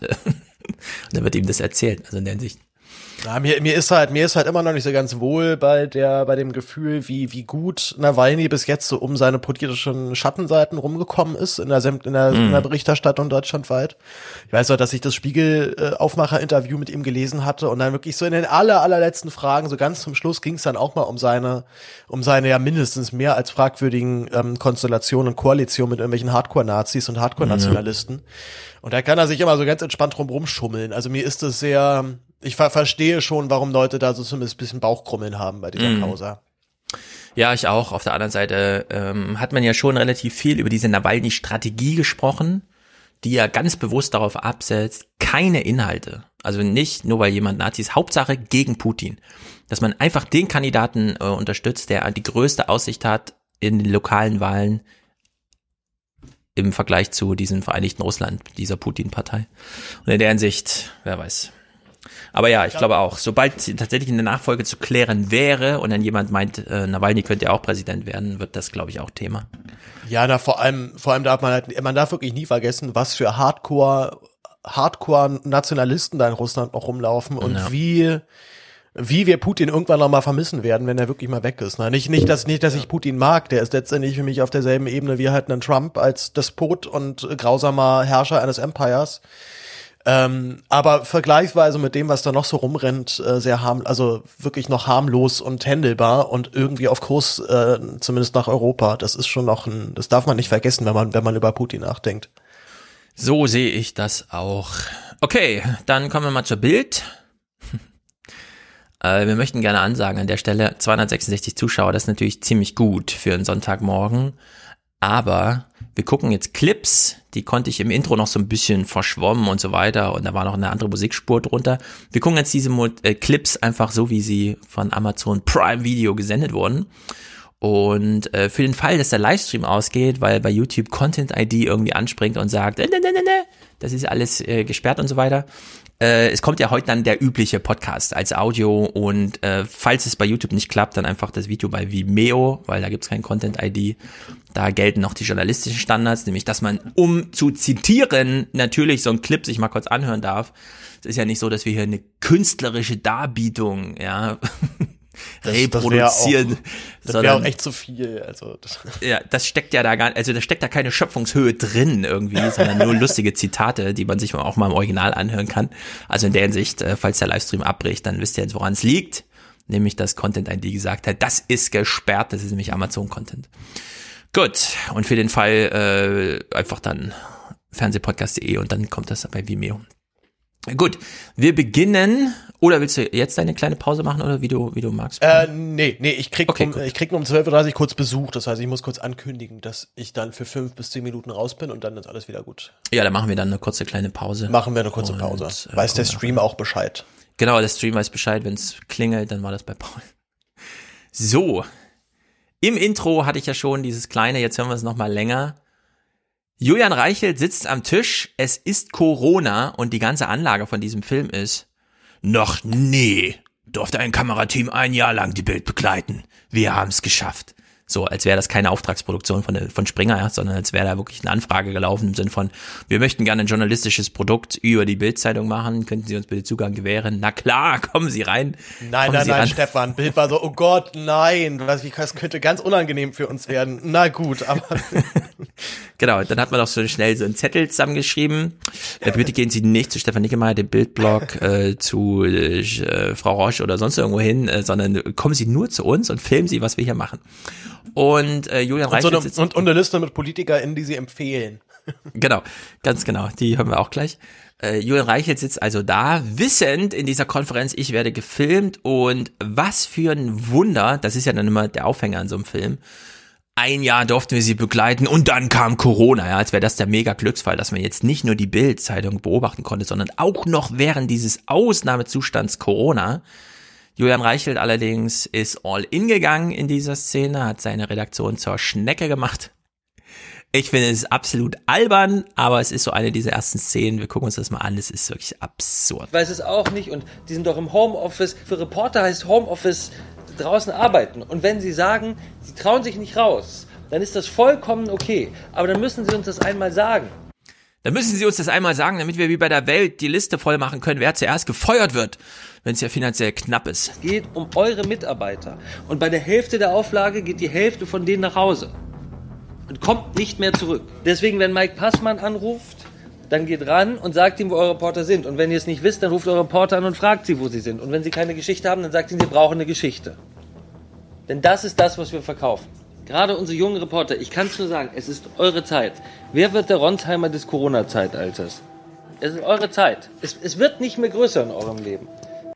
Wer wird der Ronsheimer des Corona-Zeitalters? Also ich habe mit äh, Wolfgang im Guardian einen ganz wunderbaren Text über die Bild gelesen, in der Paul Ronsheimer auch eine Vormachtstellung, äh, eine Vorrangstellung hatte als der Selfie-Typ. Was ist das Selfie im Selfie-Zeitalter? Die kleine gekritzelte Botschaft, ich war hier. Nicht mehr das Ding im Hintergrund spielt eine Rolle, sondern dass ich auch ja, mal da war. So, was macht Paul Ronsheimer? Er macht genau das es ist irgendwie in Belarus Action, äh, die Bild war auch hier. Die kann zwar da weder was Gutes reportieren noch sonst irgendwie, klar, da fallen so Berichte ab, aber die kann man auch woanders lesen. Und äh, Paul Ronsheimer war hier, ja. Paul Ronsheimer fährt einfach irgendwo hin und dann ist da was und dann ich war hier. Wir hören gleich noch viel mehr Paul Ronsheimer. Aber Paul Ronsheimer ist ja mutig. Er geht nämlich in die Kriegsgebiete, aber ob da eine Vorbildhaftigkeit drin steckt, das habe ich immer bezweifelt. Ja, und auch, und auch schon da würde ich den Mut mal ganz kurz ein bisschen eindämmen, ne? Also ich meine, klar, das, der ist, der Typ ist Reporter, der ist Journalist, das ist nun mal auch der Job, das, zwar die, die Job Description, wie Julian Reiche das sagen würde. Es ist nun mal halt irgendwie auch Teil davon, dass du halt dann in Krisengebiete fährst. Ähm, als ich mir jetzt angeguckt habe, wie dann so ein Ronsheimer unterwegs ist, war mir auch ganz schnell klar, das hat ja mit dem, wie ich zum Beispiel in irgendwo hinfahren würde, überhaupt nichts zu tun, weil der fährt da mit einem riesigen Tross.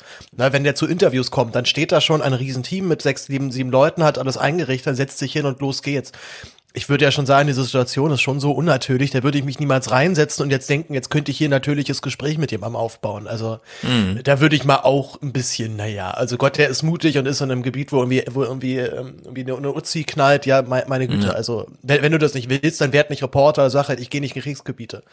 Ja, also ich würde das noch ein bisschen schärfer sagen, denn äh, ich finde, ähm, Journalisten haben in manchen Kriegssituationen nichts zu suchen. Also man muss nicht embedded an der Frontlinie sein, um von einem Krieg zu berichten. Ähm, es ist, und das fand ich damals wirklich, es hat mich so ein bisschen erschüttert, als Matthias Döpfner bei irgendeinem Global Media Forum 2014 oder 15 oder so, keine Ahnung, da war ich für die FAZ noch dort, das ist ja da immer in Bonn, im alten Bundestag und so weiter, von der Deutschen Welle ausgerichtet. Und da meinte äh, äh, Döpfner so, ja, wir sind ja die letzte Zeitung, die noch Menschen, also die Journalisten, ihre Journalisten in den Krieg schickt. Weil es ist ja wichtig, von der Front zu berichten, wo ich dachte, nee, äh, jeden, den man schützen kann, äh, der da nicht sein muss, den kann man da auch schützen und den schickt man da bitte nicht hin. Ja? Was ist denn das bitte? Also das ist ja wirklich äh, dieses voyeuristische TikTok. Äh, Sehgewohnheit, die wir neuerdings haben, dass wir irgendwen irgendwo balancieren sehen und dann warten wir im Grunde nur drauf, der stürzt jetzt gleich in den Tod, ja, da will man das auch sehen und so weiter. Das scheint ja irgendwie so die Sehgewohnheit sein, die die äh, TikTok da bedient. Es und ist, es ist es ist auch so ein Ronsheimer Ding doch von ihm, dass er extra sogar sagt, ich will jetzt dahin. Ja. Also ich möchte jetzt halt da nochmal hin, wo so ein, wo so ein Maschinengewehr knallt, damit ich das meinen Lesern erzählen kann. Also Ja, ja. er steht ja da richtig drauf. Genau, und das sehe ich hochproblematisch in der Hinsicht ist dieses, wer wird äh, der Ronsheimer des Corona-Zeitalters, ja? Also wir brauchen jetzt keine Ronsheimer, sondern wir brauchen Leute, die hier mal klug, politisch argumentativ, mit begründeten Urteilen Sachen aufschreiben, ja, bei Corona. Keine Frontlinienberichterstattung irgendwie. Äh, Reichelt bezeichnet das ja auch insgesamt immer so. Der, der Auftrag von Bild ist, bei der, äh, beim Weltuntergang in der ersten Reihe zu sitzen, ja, und für alle Bescheid zu sagen, was hier passiert. Also in der Hinsicht, ich finde das einfach. Und diese Herangehensweise von Reichelt hier, das ist auch einfach nur äh, albern. Natürlich sind wir systemrelevant. Natürlich ist Information in so einer Krise systemrelevant. Wenn man systemrelevante Informationen zur Verfügung stellen will, dann muss man dafür gewisse Risiken eingehen. Das hier ist ein Maschinengewehr, das schon im Zweiten Weltkrieg. Wir gehen dahin, wo andere weg wollen. Da sitzt er einfach da und sagt, äh, also Ronsheim haben wir gesehen, ja. Also es war so, ich habe es nicht zusammengeschnitten, sondern Mhm. Reichelt sitzt zu Hause in Berlin am Schreibtisch und sagt, wir sind sind systemrelevant, weil Information ist ja systemrelevant und wir liefern ja Informationen. Also erstmal ein toller logischer Schluss. Und dann kommt äh, direkt dahinter Ronsheimer sitzt in dem Panzer und erzählt, also hier in der Ostukraine, da schießen die noch mit Waffen, die haben sie im Zweiten Weltkrieg schon benutzt. Dann geht die los und er ist ganz erschrocken davon, dass sie losgehen. Also in der Hinsicht war er selbst überrascht davon, dass seine Knarre aus dem Zweiten Weltkrieg noch funktioniert. Ja, aber er hat, er hatte dann sein Kriegserlebnis und konnte dann halt eben tatsächlich in seinem groß, in seiner großen Reportage schreiben und dann fielen Schüsse von da und da. Aber da, und das ist, also das ist auch so, mein Gott, ich bin, bin ja nun wirklich kein ausgebildeter Journalist, ne? Also ich, ich hoffe es ja nächstes Jahr zu werden. Aber ich finde es total bescheuert, dass man extra in ein Kriegsgebiet fährt, dann auch noch davor seinen, den, der Begleiter noch sagt, ja, ich muss irgendwie schon sehen, dass es hier irgendwie knallt. Ich kann ja sonst hier nicht einfach schreiben, es wird geschossen. Das Ja. heißt, er fährt dann, er lässt sich dann da irgendwo hinfahren, wo geschossen wird und dann schreiben zu können, oh, es wurde geschossen. Mhm. Wow. Was ist denn da jetzt der Mehrwert da draus? Genau. Das Gegenprogramm ist Fari in Urlaub. Der heißt nicht ohne Grund Fari in Urlaub, denn er fährt gerne in Urlaub und bringt dann immer Fotos mit. Und der hat diesen tollen Spruch und der stimmt auch.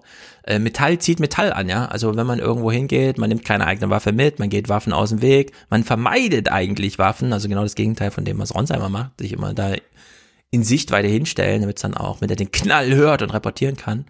Äh, leider ist Farin Urlaub kein Journalist, ja, aber der macht dann halt seine Fotobände und berichtet dann so davon, was auf der Welt vor sich geht. Und da kann man mal unterscheiden zwischen, ja, welche Annäherung an die Welt ist, kommt einem eigentlich besser, so insgesamt.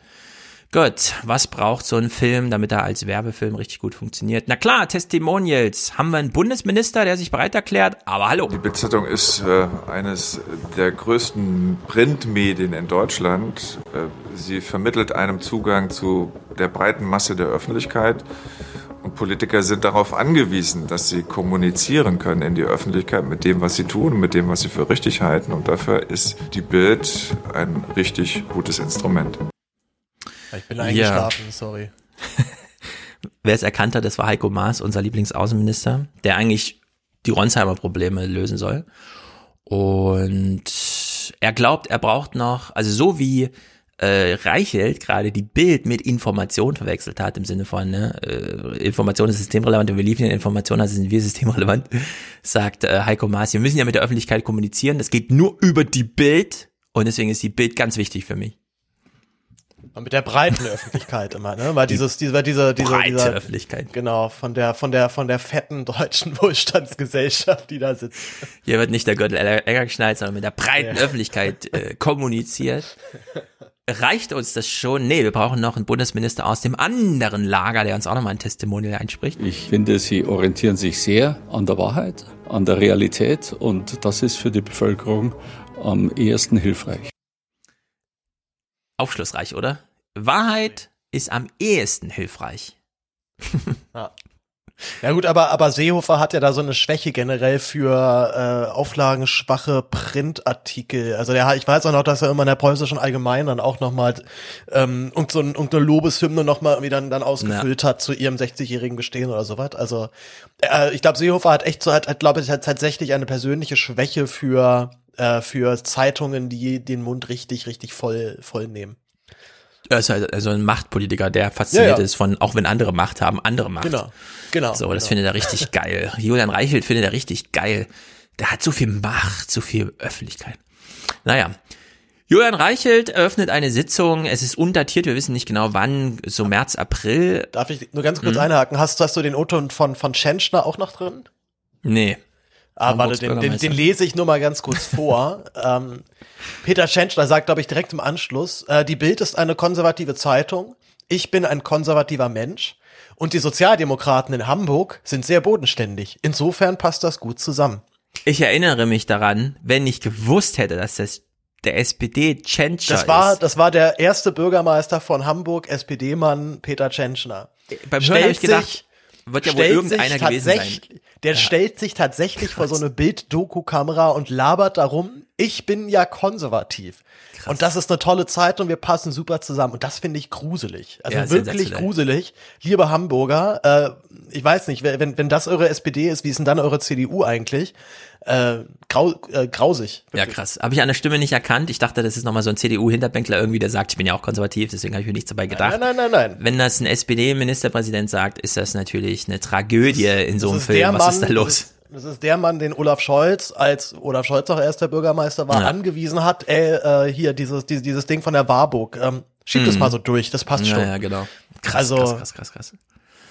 Okay, kommen wir zurück in die Redaktion. Julian Reichelt sitzt da. Es ist das allererste Mal, dass es eine Verordnung gibt zum Thema oder Verfügung zum Thema bitte jetzt Masken aufsetzen, indoor, auch am Arbeitsplatz und oh so Gott, weiter. Das ist, das ist ganz peinlich. Wir jetzt, gucken ja. es zwei Minuten lang, weil das ist wirklich die Offenbarung. Sie reden quasi über alles, glaube ich, so, ja dass es am Ende äh, ganz anders zum Thema Masken, ja. Wir denken heute ein halbes Jahr später anders über Masken. Allerdings ähm, ist, ist äh, auch so ein bisschen unentschuldbar, würde ich sagen, wie man sich da verhalten hat. Boah, das hält ja keine Sau aus da drunten. Nein. Nee, geht auch nicht. Also 20 Minuten vielleicht, dann erstickst du. Mhm.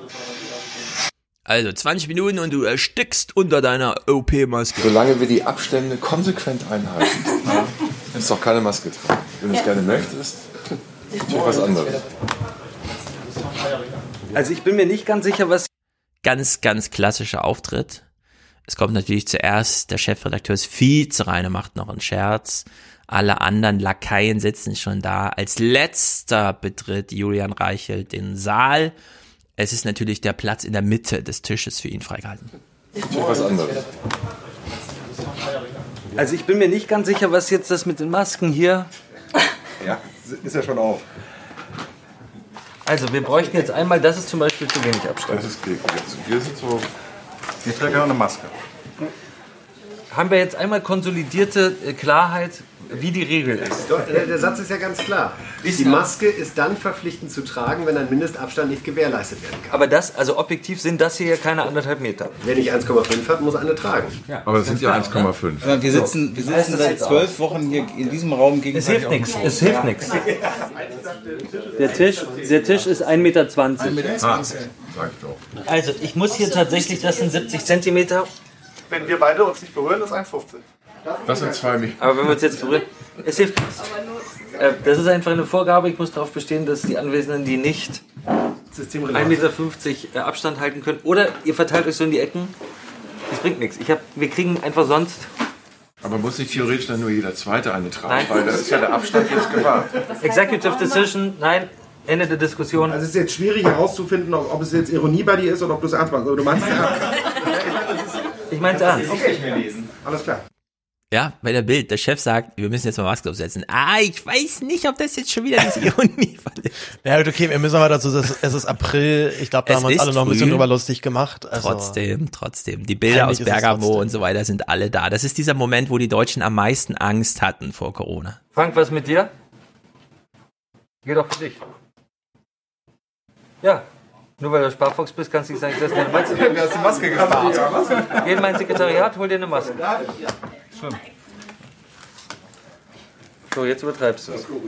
Du musst es auch nicht tragen. So, der Bild-Vize-Chefredakteur sitzt da mit der Maske über die Brille, also die Augen gezogen, und er fummelt sich einen Gummihandschuh drüber. Hä? Ich muss ja vorher aufblasen, dann, dann kann man nicht Komme sowieso nicht rein, sind jetzt schon. Julian Reichelt fotografiert Die natürlich. Simpson. Flori, die Virenschleuder von Heinze. So. Florian von Heinz heißt, dann hören ihn gleich nochmal. Mhm. Ist, ist, ist das der FAZ-Typi? War der nicht früher bei der FAZ? Florian Heinze? Äh, kann durchaus sein, keine Ahnung. Es gibt, es gibt so. einen tollen O-Ton, wo ich glaube, er sogar sagt, er war früher bei der FAZ, aber da hat er immer, immer nur, immer nur geschrieben, um die Kollegen zu beeindrucken. Also, ja. Und jetzt ist es für ihn ein ganz extremer, auch ein intellektueller Aufstieg für die Bild zu schreiben, weil er jetzt halt sich so kurz und präzise ausdrücken muss. Ah ja, in der Kürze liegt die Würze, das macht die eigentliche Genau. Arbeit Bei aus. der FAZ wiederum hat man, schreibt man natürlich ganz anders. Da Mhm. schreibt man ja so, dass man möglichst nicht verstanden werden will. Ganz genau. So, also die Masken. Ne? Wir wissen, es gibt eine allgemeine Diskussion zum Thema, ist das mit den Masken wie mit dem Gurt im Auto? Hat man ihn einfach, ähm, ja, damals auch, nee, und so, das ist ja Einschränkung der Freiheit und so weiter. Also ihr kennt alle die Diskussion. Denn wir kommen jetzt zu einem nächsten Ausschnitt aus dieser Reportage. Julian Reichelt ist ganz stolz darauf, von Horst Seehofer ins Vertrauen gezogen worden zu sein. Äh, hier, ich habe was vor. Hm, willst du dabei sein? Horst Seehofer natürlich braucht die Öffentlichkeit. Ich erkläre euch danach, worum es da geht. Es liegt auf der Hand, dass er Johann Reichelt dazu lädt. Johann Reichelt sitzt also mit einem Kollegen, der auch mit ins Vertrauen gezogen wurde, der auch ganz stolz ist, bei Horst Seehofer einen Termin zu haben. Äh, sitzen sie äh, im Auto und fahren dann dahin. Und wir beurteilen da nochmal seine äh, Gurt, äh, wie soll man sagen, sein, sein, seine Querdenkerei zum Thema Gurt anlegen. Ich bin mit einigen Politikern, zahlreichen Politikern, äh, besonders was so die Themen angeht, die ich früher selber gecovert habe, innere Sicherheit, Verteidigung, äh, Geheimdienste, weiter im regen Austausch, äh, aus journalistischem Interesse, aber auch aus persönlichem Interesse. Und daraus ergeben sich dann manchmal, wie man so schön sagt, Gesprächsanlässe. Und das war heute so ein Tag, wo dieser gewisse Zeitpunkt gekommen war. Los geht's. Wir sind jetzt auf dem Weg zu äh, Horst Seehofer ins Innenministerium äh, und wollen mit ihm oder er mit uns vielmehr sprechen über etwas, wovon ich auch noch nicht genau weiß, was es ist. leider vergessen, 50 Jahre nach der Diskussion zum Thema, wie sehr schränkt der Gurt meine Freiheit ein, sich anzuschnallen. Also kein Wunder, dass das mit den Masken auch nicht so richtig klappt. Kommt ja auch noch. Nee, es ist, es ist, das ist ja so ein Springerauto, die halten das aus. Genau. Aber er ist auf dem Weg zu Meine, er fährt zum Innenminister, das wäre ja nun wirklich ein, äh, ein Zeichen Gottes, wenn da genau was passieren sollte. Ja. Ich interessiere mich für das Thema Sicherheit, auch aus persönlichem. Interesse, aber ich fahre dann äh, voll ohne Anschnallen zum Innenminister. Warum ist er zum Innenminister eingeladen worden? Naja, der Innenminister hat eine Razzia geplant und wollte das live gecovert haben. Er dachte sich, ich kann nicht mein eigenes PR-Team losschicken, also nehme ich mal die Bild dazu. Julian Reichelt super stolz, dass er von Horst Seehofer angefragt wurde, mal mit fünf Kameras morgen früh 7 Uhr die Razzia zu filmen. Es gibt auch noch die, äh, es gibt auch noch diese, diese Vorgängerszene zu der, die wir gerade gucken, wo sie dann bei der Konferenz halt zusammen brainstormen, hm, ja, wen nehme ich denn jetzt mit eigentlich zum, zum, zum Seehofer? Wen nehme ich denn mit? Was ist denn mit dir? Und der, und der Mitarbeiter, der, der jetzt dann auch neben ihm im Auto sitzt, ist dann total gerührt und das ist schon ganz toll und dass ich da Ja. jetzt hin darf und meine Güte. Vor allem so im Nachhinein.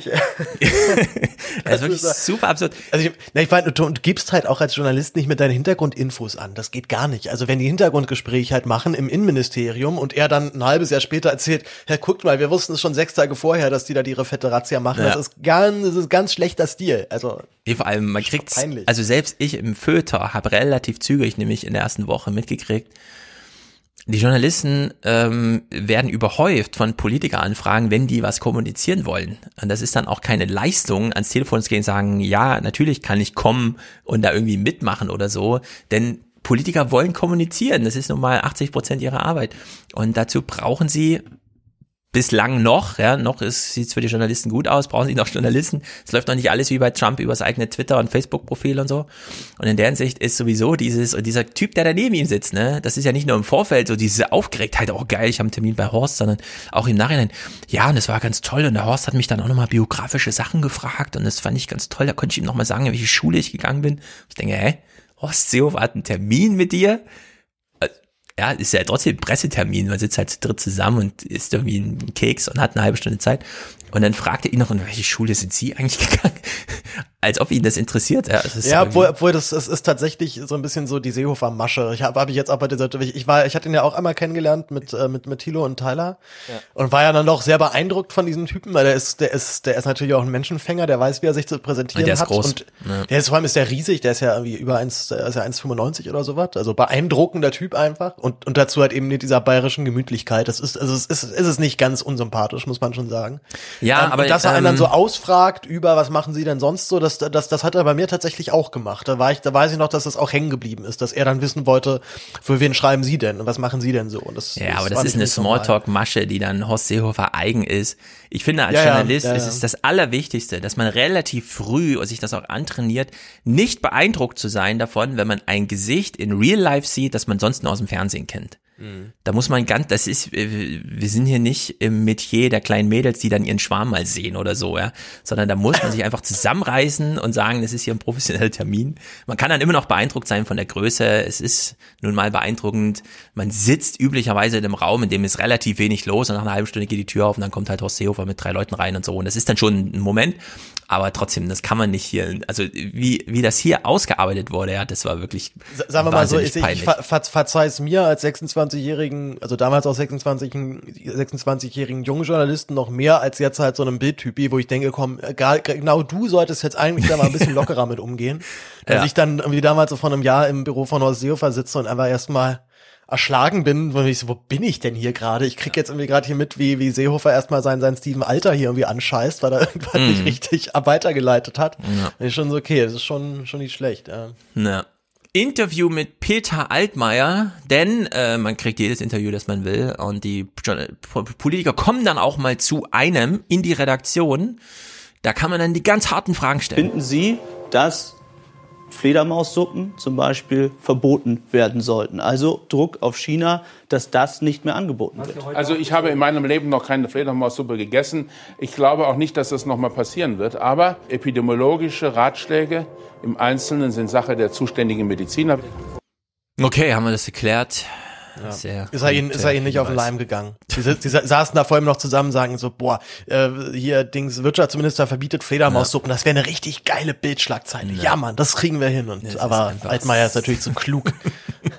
zu Der klug schon- für Bild. Ne, der hört halt einmal dieses Wort Fledermaussuppen und weiß schon, ja, ja, ja, ja, ihr kleinen Essen? Nee, nee, Ich den rede nicht euch. übers Essen. Und vor allem erst recht nicht über Fledermaussuppen. So, das, das, das hat er sofort gerochen. das Genau, er sagt nur nochmal, habe ich noch nie gegessen. Und damit hat er wahrscheinlich nicht gelogen. So, jetzt ein kleiner Dreiklang. Wir hören drei Clips. Denn es stellt sich ja die Frage, was ist ein Bild jetzt eigentlich? Ist das Journalismus? Ist das Unterhaltung? Ist das Boulevard? Ja oder nein?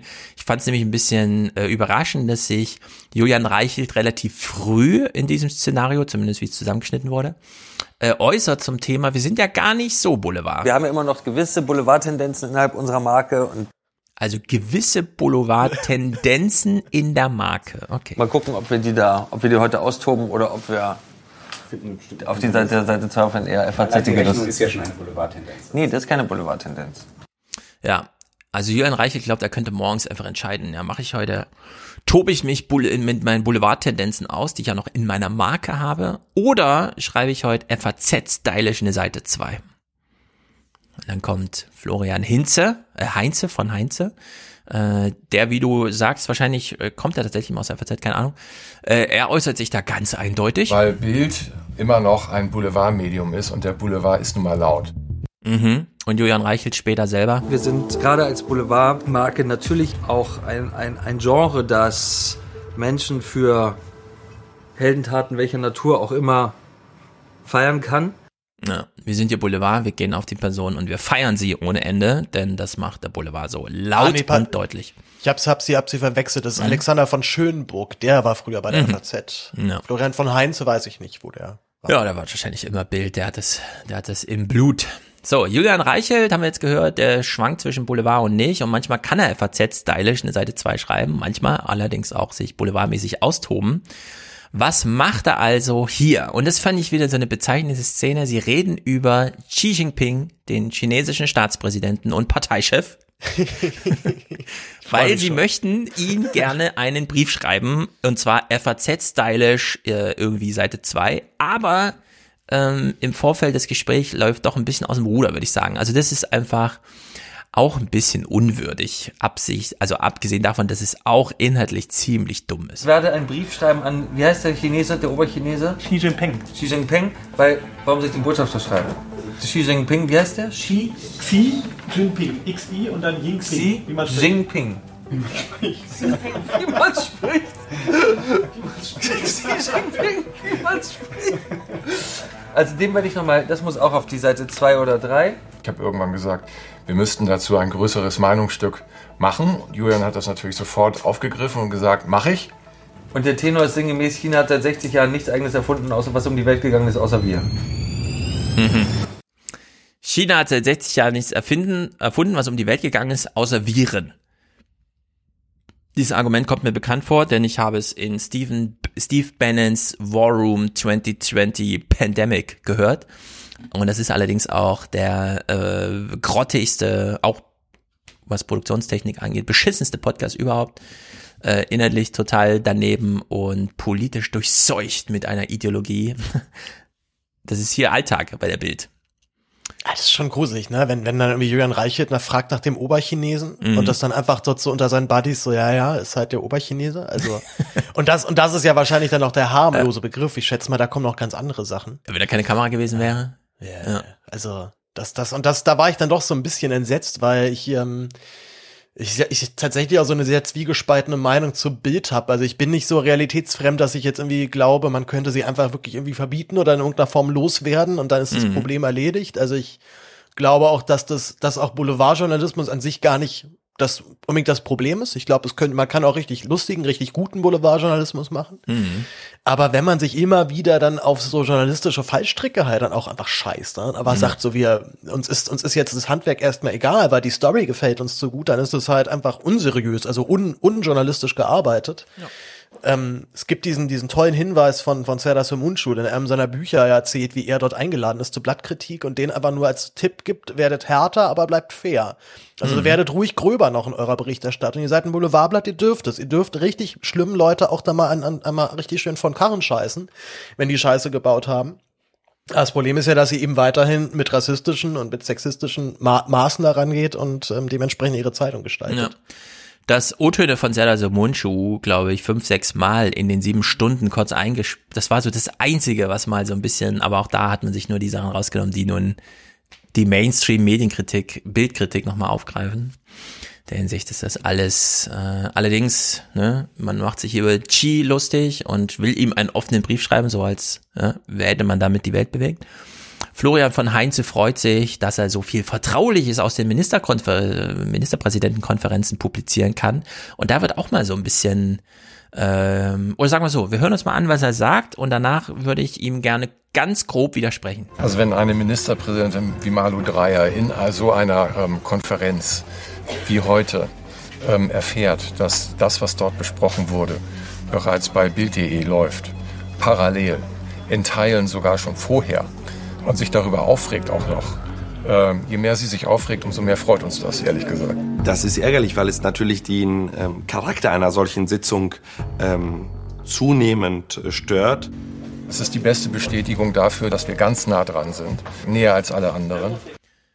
Wenn 16 Ministerpräsidenten und vielleicht ihre ein, zwei Büromitarbeiter zusammensitzen und vertraulich miteinander mit der Merkel sprechen, und dann weiß die Bild schon etwas aus diesem Gespräch, dann, weil jemand aus diesem Reigen das wollte, dass es in der Bild steht, um da Sachen zu torpedieren. Es ist doch kein ähm, tolles äh, Arbeitszeugnis für Bildjournalisten, da etwas zu erfahren, es sei denn, man hätte jetzt so im englischen Stile, ja, wir haben da eine Wanze versteckt oder irgendwas anderes Illegales gemacht, ja. Aber man kommt an solche Informationen nicht legal heran, sondern die müssen einem zugearbeitet werden. Und das macht man natürlich mit Kalkül als Teilnehmer dieser Ministerpräsidentenkonferenz. Und dass er das hier als ein Arbeitszeugnis für sich, ja, für eine Leistungsfähigkeit der Bild ähm, uns hindeutet, das finde ich wirklich. Ja, Entweder sein, sein will er uns verarschen oder hat die Realität nicht im Blick sein, sein Grinsen wird ja auch immer breiter, ne? Wenn man halt wirklich ja. sieht, dass das macht den tatsächlich, das macht den, glaube ich, tatsächlich Freude. Also mhm. so eine, so eine Gruppe, so, so, so eine Runde sprengen mit dem, mit dem ja. Gefühl, wir hatten unseren, unseren Kontakt als allererstes schon am Start. Das scheint den tatsächlich, also das glaube ich ihm tatsächlich, dass ihn das freut. Ja. Das, das, das, das ist keine Dann wär's dumm.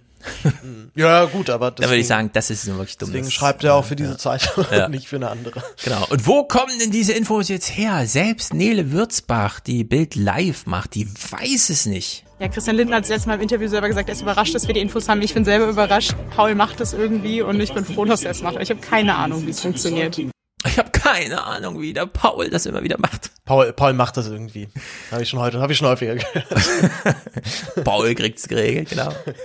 Ein random Bildmitarbeiter, wir haben ihn im Intro schon gehört, ich will es ja nochmal hören, ist froh über seine Arbeit. Er rastet regelrecht aus. Ich liebe für die Zeitung unterwegs zu sein. Das ist einfach das, das ist einfach das Schönste. Man unterwegs sein per se ist schön, aber dann sozusagen noch einen Auftrag im Gepäck zu haben und das, was man sieht, was man erlebt, teilen zu können und erzählen zu können, ist doch, ist doch ein Traum. Das liebe ich.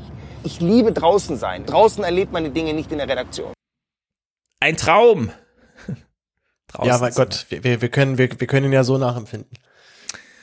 Ja, ist einfach, es muss unglaublich toll sein, immer die Anrufe. Wo bist denn schon wieder? Traust du nicht raus? Für dich geht Geld Homeoffice? Willst du nicht der neue Paul Ronsheimer des Corona-Zeitalters werden? Ja, vor, allem, vor allem, und Reichelt, Reichelt meint ja eigentlich, wer will der neue, wer wird der neue Reichelt der Corona-Zeit? Ja, richtig, ne? weil der Ronsheimer ja, ist eigentlich der Reichelt. Ganz genau. Ronsheimer und Reichelt waren ja, waren, waren ja so ein, so ein Duo damals im, ja. im, im Syrienkrieg. Wir haben genau. ja gemeinsam Berichterstattung gemacht. Mhm. Und ja auch bestimmt gut, ne? Also das, das will ich, ich würde das auch niemals der Bild vorwerfen, dass sie dann als Handwerk dann wiederum schlechte Arbeit machen. Gerade wenn, wenn die ihre Reporter rausschicken, machen die das dann schon gut. Und das sind, würde ich auch sagen, sind mit die einzigen einigermaßen positiven oder, oder sagen wir mal nicht negativen Aspekte dieser, dieser Doku, wo sie dann ihre Reporter-Teams zeigen, die natürlich dann sich erstmal gute Arbeit machen und ich jetzt da auch Schwierigkeiten habe, da jetzt sofort was Schlechtes dran zu sehen, wenn die ihren Polizeireporter rausschicken, der so Crime-Krams macht, obwohl die das wahrscheinlich auch ganz schön, ganz schön einfärben können mit ihrer, mit ihrem mhm. Rassismus. Aber klar, ne, solche Geschichten oder auch wenn sie dann, dass ich den äh, die verstorbenen ähm, Eltern von Gene Simmons von Kiss nachrecherchieren und dann ja. das Gene Simmons auch noch vor. Natürlich ist das guter Journalismus, bloß denke ich mir dann immer, na schade, dass Bild es jetzt gemacht hat und nicht irgendjemand anderes. Ja. Ähm, und ich glaube, ich glaube, das war auch genau der Plan dieser ganzen Doku. Einfach mal so alles zeigen, was wir so können. Irgendwas wird davon schon positiv hängen bleiben. Genau. Ähm, man muss ganz deutlich sagen, äh, bei der Bild überwiegt einfach über die Jahrzehnte und äh, Jahre zusammengesammelten negativen Seiten. Ich finde aber auch, wie du es eben schon gesagt hast, im Sinne einer Bildarbeitsweise guten Boulevardjournalismus machen, der nicht immer gleich 700 Worte zu irgendwas schreibt, wo auch eine Überschrift reichte ja, oder mal ein attraktives Video, weil es echt keinen Sinn macht, jetzt eine Glosse zu schreiben. Äh, das äh, bietet sich wirklich an, sollte auch gemacht werden, nur die Bild macht es halt nicht. Also die Bild kommt halt damit alleine nicht aus, sondern sie schlägt da immer über die Stränge. Vielleicht kann man das gar nicht trennen, ja. Vielleicht geht das wirklich nur so Testosteron überladen irgendwie, das zu machen, aber naja, Julian Reichelt macht sich immer lustig über Karl Lauterbach. Der allerdings ist danach selber im Video zu sehen von Amazon Prime Video. Und äh, ich finde so ein bisschen hinterrücks, denn er wusste gar nicht, was ist denn eigentlich direkt vor mir als O-Ton. Ja, was kommt denn da eigentlich in der Reportage vor? In der Hinsicht würde ich sagen, hier ist man auch ein bisschen ungünstig und unfair mit Karl Lauterbach gegangen. Allerdings, äh, da er das selber locker sieht, wie er hier sagt, würde ihn wahrscheinlich das wenig ärgern. Ich finde trotzdem, das kann man so eigentlich dann nicht machen. Ich finde, das langsam besser, aber der Lauterbach will einfach, der will einfach Vorkommen. das Leben verbieten, damit niemand stirbt. Das ist doch egal, ob er das fordert oder nicht. Also, das scheint ja realistisch ja. zu sein. Ich finde das schon Hammer. Ja, ein Hammer ist es. Aber ab morgen sagt es das RKI oder. Ich finde nur, der Lauterbach ist halt ein, er ist halt ein, ein, ein Mensch ohne, ohne jegliche Relevanz. Außer, dass er eine Fliege hat und aussieht wie ein Mediziner und auch Medizin studiert hat. Das stimmt Aber nicht, seine Tochter hat ihm verboten, die Fliege zu tragen. Hat er keine Fliege mehr? Er hat nicht mal mehr eine Fliege. Das ist absolut in Ordnung, dass man sich im Prinzip also äh, mit den Aussagen eines prominenten Politikers und Wissenschaftlers auseinandersetzt. Aber es war nicht persönlich. Ich bin im Prinzip nur fachlich angegangen worden. Aber mir fällt kein Zacken aus der Krone, nur weil ein solcher Angriff hier also vorgetragen wurde. Gut so, Karl. Ich finde, man könnte härter sein jetzt mit der Bild. Aber naja, er will auch ein bisschen cool sein. Warum nicht? Vielleicht, vielleicht wird er den auch noch ein Interview geben irgendwann mal. Also. Ja. Das, ist, das ist ja so ein bisschen das Problem. Ne? Also als Politiker musst du dich ein bisschen mit der Bild gut stellen, aber weil du halt weißt, wenn ich mich irgendwie privat daneben benehme, bringen die das sofort Mhm. und machen mich dann fertig. Und das ist, ähm, das wünsche ich tatsächlich auch niemandem. Deswegen habe ich, glaube ich, auch schon, dass das, dass ich das im einen oder anderen Fall auch sehr gut nach nachvollziehen könnte, wenn Leute sagen, ich muss den jetzt irgendwie eine Home Story machen oder den Interview geben, weil ansonsten bringen die das und das kann ich nicht, das überlebe ich nicht. Genau. Und wenn man da entsprechend locker ist, wie Karl Lauterbach und sagt, ja, ja, gut, keine Ahnung, aber gleichzeitig ja, bricht man sich fast den Daumenknochen, weil man so zur Faust geballt in seiner Tasche dann doch da steht. Die Bild kriegt alle zum Gespräch. Die Logik geht zumindest von Seiten der Bild Es auf. gibt niemanden, mit dem Bild nicht ähm, ein, ein Interview bekommt. Ein Knopfdruck genügt und die mächtigsten Menschen der Welt stehen zum Interview zur Verfügung. Insofern wäre doch toll, Lauterbach in so einem Streitgespräch mit Schönburg zu haben. Zwei Minuten später ist das alles schon organisiert und der Studioplatz steht. Toll. Toll. Man muss allerdings auch sagen, ja, erstens, die Bild liefert halt die Reichweite, die man dann ab und zu mal braucht. Deswegen ist das ein Geben und Nehmen. Das ist nicht nur Erfolg der Bild. Und es sind halt echt kurze Wege, ne? Also da greift dann wirklich auch so eine, äh, wie soll man sagen, Wortspendenökonomie, wenn du weißt, von meinem Büro im Paul-Löbe-Haus oder wo auch immer, sind es 10 Minuten bis dahin, 30 Minuten Gespräch oder eine Viertelstunde, keine Ahnung, und dann wieder 10 Minuten zurück, dann ist das sehr effizient. Also sowas kann man wahnsinnig gut machen. Äh, allerdings noch ein, zwei Jahre mehr Videotechnik und ähm, ich meine ARD und CDF, das werden wir jetzt häufiger sehen, dass die ihre Gesprächspartner per Skype zuschalten, weil es halt einfach geht. NTV macht es schon durch die Bank mittlerweile. Die schicken denen einfach Mikros, die stellen sie auf den Schreibtisch und dann haben die 1A Gesprächssituation. Ich bin mal gespannt, wie lange so dieses, äh, die Bild hat jetzt ihr eigenes Fernsehstudio und so. Vielleicht sind die sogar ein bisschen spät dran damit. Die werden, glaube ich, nochmal vom Internet rechts überholt, denn die Politiker wollen einfach reden. Äh, die Bild hat dieses Reichweiten, den Reichweitenvorteil, aber ansonsten so sehr viele Vorteile für diese Mega-Investitionen, die da jetzt gemacht wurden. Könnte man sich auch verschätzt haben, ehrlich gesagt. Und Corona war jetzt doch nochmal ein Katalysator für diese Entwicklung. Also in der Hinsicht äh, FaceTime als Interview. Sobald Apple bereit ist, FaceTime mal äh, sozusagen zu rekorden. Ne? FaceTime funktioniert jetzt wunderbar äh, so im Privaten, aber sobald man, und da sind ja alle hingegangen, ja, Periscope und so weiter, die haben ja alle ihre APIs gehabt, ihre Schnittstellen und so. Und FaceTime-Qualität reicht absolut aus für Fernsehen. Und alle im Bundestag haben iPhones, also in der Hinsicht. Mal gucken. Diese Entwicklung ist vielleicht eine der spannendsten überhaupt. Es ist, es ist auch, auch kameratechnisch muss man, muss man das, das immer im Blick halten, ne? dass wir in ein paar Jahren die, die gerade Handykameras ja auch dann noch mal besser werden. Also iPhone 12 ich jetzt liefert alles, was du willst. Brauchst Ja. du keine Verbesserung mehr. Es ist Ja. nur noch eine Ja. Frage Software-Schnittstelle in FaceTime, weil wenn du den Politikern sagen kannst, halten sie das, äh, stellen sie es auf den Schreibtisch genau vor sich, das könnte man auch nicht besser filmen und audiomäßig abnehmen, wenn man da mit dem Kamerateam hinfährt. Also es ist genau eins zu eins. Man müsste nur immer noch FaceTime abfilmen. Man kann noch nicht FaceTime, außer jetzt über die Schnittstelle unten als, na klar, äh, Screen Mirror, aber du kriegst noch nicht FaceTime so da raus. Und das wissen wir, das ist das Wichtigste, dass die ganzen Telefone immer in die Redaktionsanlagen eingedingst sind, damit das da ordentlich durchgeleitet wird. Naja. Julian Reichelt greift zum Telefon, ruft in der Charité an. Das war eins dieser roten Fäden im Film, der Umgang mit Drosten, wo man echt sagen muss, ey, die Bild hat so verkackt bei dieser Story mit Drosten. Wie können die sich hier immer noch so darstellen als die großen Sieger dieses Dings? Das ist jedenfalls diese Schlüsselszene. Julian Reichelt ruft in der Charité an und, würde ich sagen, droht. Und zwar, wie soll man sagen, schon begründet, aber wenn es einen gibt, der den Grund nicht vorbringen darf, dann ist es eigentlich die Bild. Die ganze Geschichte ist, äh, ist Boulevard. Und äh, Herr Drosten ist jetzt äh, Protagonist. Ob, ob er das wollte oder nicht, sei mal dahingestellt. Das ist jetzt hier zeitlich sensibel, weil unser Kollege bedroht wird und ich lasse unseren Kollegen nicht bedrohen dafür, dass er eine vollkommen normale Anfrage stellt.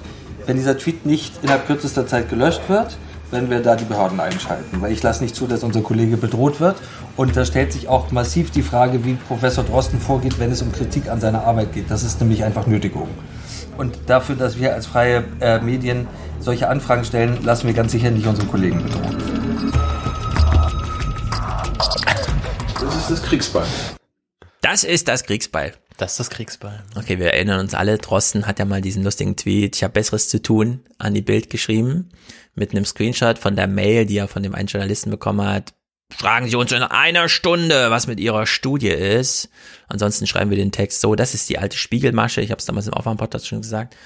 Man sagt den Protagonisten der Stories, die Story ist eigentlich schon fertig. Falls Sie noch einen O-Ton beisteuern wollen, gerne, aber in einer Stunde wird das hier publiziert. So hat man auch Drosten unter Druck gesetzt. Der links hatte Besseres zu tun, hat die Anfrage veröffentlicht, wusste, dass er ganz Twitter auf seiner Seite hat und Rest Deutschland auch. In der Hinsicht hat er diesen äh, Krieg, der ihm da vor die Füße geworfen wurde, gerne aufgegriffen, geführt und auch siegreich gewonnen. Das muss man so sagen. Glaubst und du, glaubst du, dass, dass es mit Absicht geschehen ist, dass er auch die Nummer von Piatow da veröffentlicht hat? Genau, und das ist nämlich nicht mit Absicht passiert. Und da war, glaube ich, in der Bild ein großes Aufatmen. Oh, zum Glück, wir haben noch einen Hebel. Wir können auch darüber argumentieren, hier ist eine private, muss ich fragen, was ist eine private Telefonnummer? In der E-Mail veröffentlicht, die dann gescreenshottet wurde von Drosten. Der hat ja den Tweet dann runtergenommen und hat ihn aber nochmal hochgeladen ohne die Telefonnummer. Weil hier dann Julian Reichelt sagen konnte, unser Journalist wird bedroht durch eine illegale Veröffentlichung. Und da muss man sich fragen, warte mal, eine illegale Veröffentlichung und daraufhin Bedrohungsszenarien. Da denke ich vor allem an die Bild, ja, bei sowas. Da ist doch die Geschichtsschreibung nur wirklich voller Bildstories, ja, die genau mit diesen Problemen kommen. Hast du noch, hast du noch Ausschnitte von der, von der Medizinredakteurin da von, der Bild? Die Ja, die hat die zum Schluss, gleich, ja, ja perfekt, super, dann wird dann spoiler ich das nicht. Vorher allerdings, sie war nicht die Einzige, die hier nochmal den Kontra gegeben hat, sondern auch Franz Josef Wagner. Ach ja. Ich wusste nicht, dass er tatsächlich ein echter Mensch ist und lebt. Also am Leben. Das, das wäre so eine, so eine, so eine künstliche Kunstfigur. Die Ich dachte, die haben sich da irgendwann mal dieses Bildfoto, keine Ahnung, das ist jemand, der die Bild mitgegründet hat vor 300 Jahren und Der, ja, wird, der wird immer, der wird immer nachts in so warmen Schlamm äh, geschubst, damit er dann am nächsten Morgen wieder frisch rausspringt. Na, die und- Texte und wirken schon so, als wäre das, also dieses, wie heißt das, Post von Wagner, ne? Mhm. Das wirkt ja schon so, als, als wäre das so eine Kolumne, die man so rumreicht in der Redaktion. Wer sich, will sich heute mal austoben. Oder? Da sitzt doch nicht immer einer da und schreibt das. Doch, stellt sich raus. Franz Josef Wagner gibt's wirklich. Und er schreibt wahrscheinlich auch diese Kolumne. Und jetzt hören wir mal, und das ist, glaube ich, ganz aufschlussreich, wie er über die Szenerie spricht. Er ist nämlich Julian Reichelt kritisch in dem Moment, vielleicht der Einzige, der sich das da so erlauben darf, ja, kurz vom Tod nochmal was über Reichelt zu sagen, negativ. Und er erwähnt auch Drosten. Wie allerdings ist, glaube ich, wieder bezeichnend. Julian ist ein Journalistenkind. Er hätte vielleicht länger drüber nachdenken müssen, wie Wissenschaft arbeitet. Dass der Lockenkopf-Professor absichtlich heute das Falsche sagt und morgen wie aus Versehen das Richtige sagt. Also da, glaube ich, hätte man nachdenken müssen. Da hätte man Also, mal nachdenken müssen. Man, also sozusagen hat Reichelt einfach nicht einkalkuliert, wie dumm der Drosten ist und wie, wie wankelmütig der ist. Hätte man wissen können. Also ja, hätte man wissen müssen, dass er vielleicht nicht ganz Wagner, blöd ist. Wagner hätte es gewusst. Ja. Vor allem der Lockenkopf-Professor, ne? Ich meine, wenn wir jetzt so anfangen, Franz Josef Wagner, äh, feuerfrei, ja, dich in irgendwelche, äh, wie auch immer, phänotypischen Bezeichnungen hier reinzuquetschen. Ich fange nicht damit an, aber äh, da würde ich vorsichtig sein. Und jetzt das Medizinressort, genau, also auch ganz, naja. Ich hätte mir natürlich auch gewünscht, dass wir von Anfang an mehr involviert worden wären als Medizinressort, weil wir kannten die Studie, wir wussten, was da drin steht und wir hätten das einordnen können. Und ich finde, das fehlte an der Stelle. Mm, Ja, wie denn einordnen können? Dass man es vielleicht lieber nicht macht? Nee, na, na, sie, sie, sie beharrt ja die ganze Zeit dann auf ihrem Punkt, dass die, dass die, dass das statistisch unsauber gearbeitet sei. Ach so. Und bringen Ah, ja danach auch noch mal dieses, das, das Zurückrudern, das kommt glaube ich aber erst in Folge 6 oder sowas. Mhm. Wo ja Drosten dann sogar mit, mit einem Punkt in seiner, seiner Studie so halb zurückgerudert ist. Das bringen sie dann noch sozusagen als einen großen Sieg für, für, für sich und äh, dass sie ja vollkommen recht hatten. Und ich glaube, ich glaube, das sagt dann sogar der, der Vize dann direkt nochmal, na, na gut, das Bild dann nochmal nachgehakt hat. Ich Ja, wusste wirklich. schon, dass das wieder so ein Ding ist. Wo uns nachher dann doch wieder klar ist, es war recht richtig, dass wir dann abgebohrt Mhm. haben. Ich fand ja überraschend, dass es in der Bild ein Medizinressort gibt. Ich frage mich so ein bisschen. Ah, ich glaube, die haben, glaube ich, schon echt gute Leute dann da in ihren, in ihren, Red- in ihren Ach, Redaktionen nein, sitzen. Also, Im Vergleich Also- zu also Wissenschaftsredaktion SZ oder FAZ? Ja, das, das, das, das kann ich nicht beurteilen. Ich, ich würde, ich würde einmal ganz kurz, äh, hast, du dieses Günter Wallraff-Interview gelesen? ähm, Günter, Aktuell was Günter? Wallraff dem, äh, dem Bildblog gegeben hat, eben genau über, ähm, über diese, über diese Serie. Hm. Und da war Wallraff dann doch relativ ähm, überrascht, wie es sich verändert. Ich würde kurz einen Absatz vorlesen. Mhm, ähm, Frage zurück zur Amazon-Doku. Ups. Wie beurteilen Sie die Aussagen der Blattmacherinnen und Blattmacher, die Sie hier sehen? Sagt Wallraff, es kommen hier welche zu Wort, wo ich sagen würde, diesen Typus gab es zu meiner Zeit höchst selten. Durchaus reflektierte, vielleicht auch entsprechend ausgebildete Journalistinnen, die in anderen Blättern vermutlich einen seriösen Journalismus vertreten würden, ihn hier aber nur schwerlich durchsetzen können. Zu meiner Zeit gab es vielmehr diesen Drückertyp, der den Opfern halb betrügerisch ins Haus fiel und vor allem Machos. Mein Redaktionsleiter hatte einen Schießstand in seiner Penthouse-Wohnung, es wurde Blitzschach gespielt und man musste sich als trinkfest beweisen. Es wäre ein, es war sehr männerbündlerisch. Hier sehe ich zumindest zwischendurch auch vereinzelt Frauen und die kommen eher nachdenklicher zu Wort. Ein großer Unterschied ist auch, zu meiner Bildzeit wurde dem Chef so gut wie nie widersprochen. Der Redaktionsleiter hat alle geduzt, alle mussten ihn aber zurücksiezen. Wir hatten damals auch viele Kettenraucher, Whisky war in der Redaktion das Leitgetränk. Es scheint doch einiges harmloser geworden zu sein. Jetzt kaut der Chefredakteur seine Gummibärchen. Ja. Also die Bild, das ist wie bei der FAZ auch, die haben damals so viel Geld verdient, das kann man sich gar nicht vorstellen. Das ist, also die waren, bevor das Silicon Valley kam, diejenigen, die das Geld eingestrichen haben, was heute das Silicon Valley einstreicht. Da hat man in der FAZ noch ganzseitige Einzeigen abgelehnt, weil die Zeitung war schon voll mit 200 Seiten.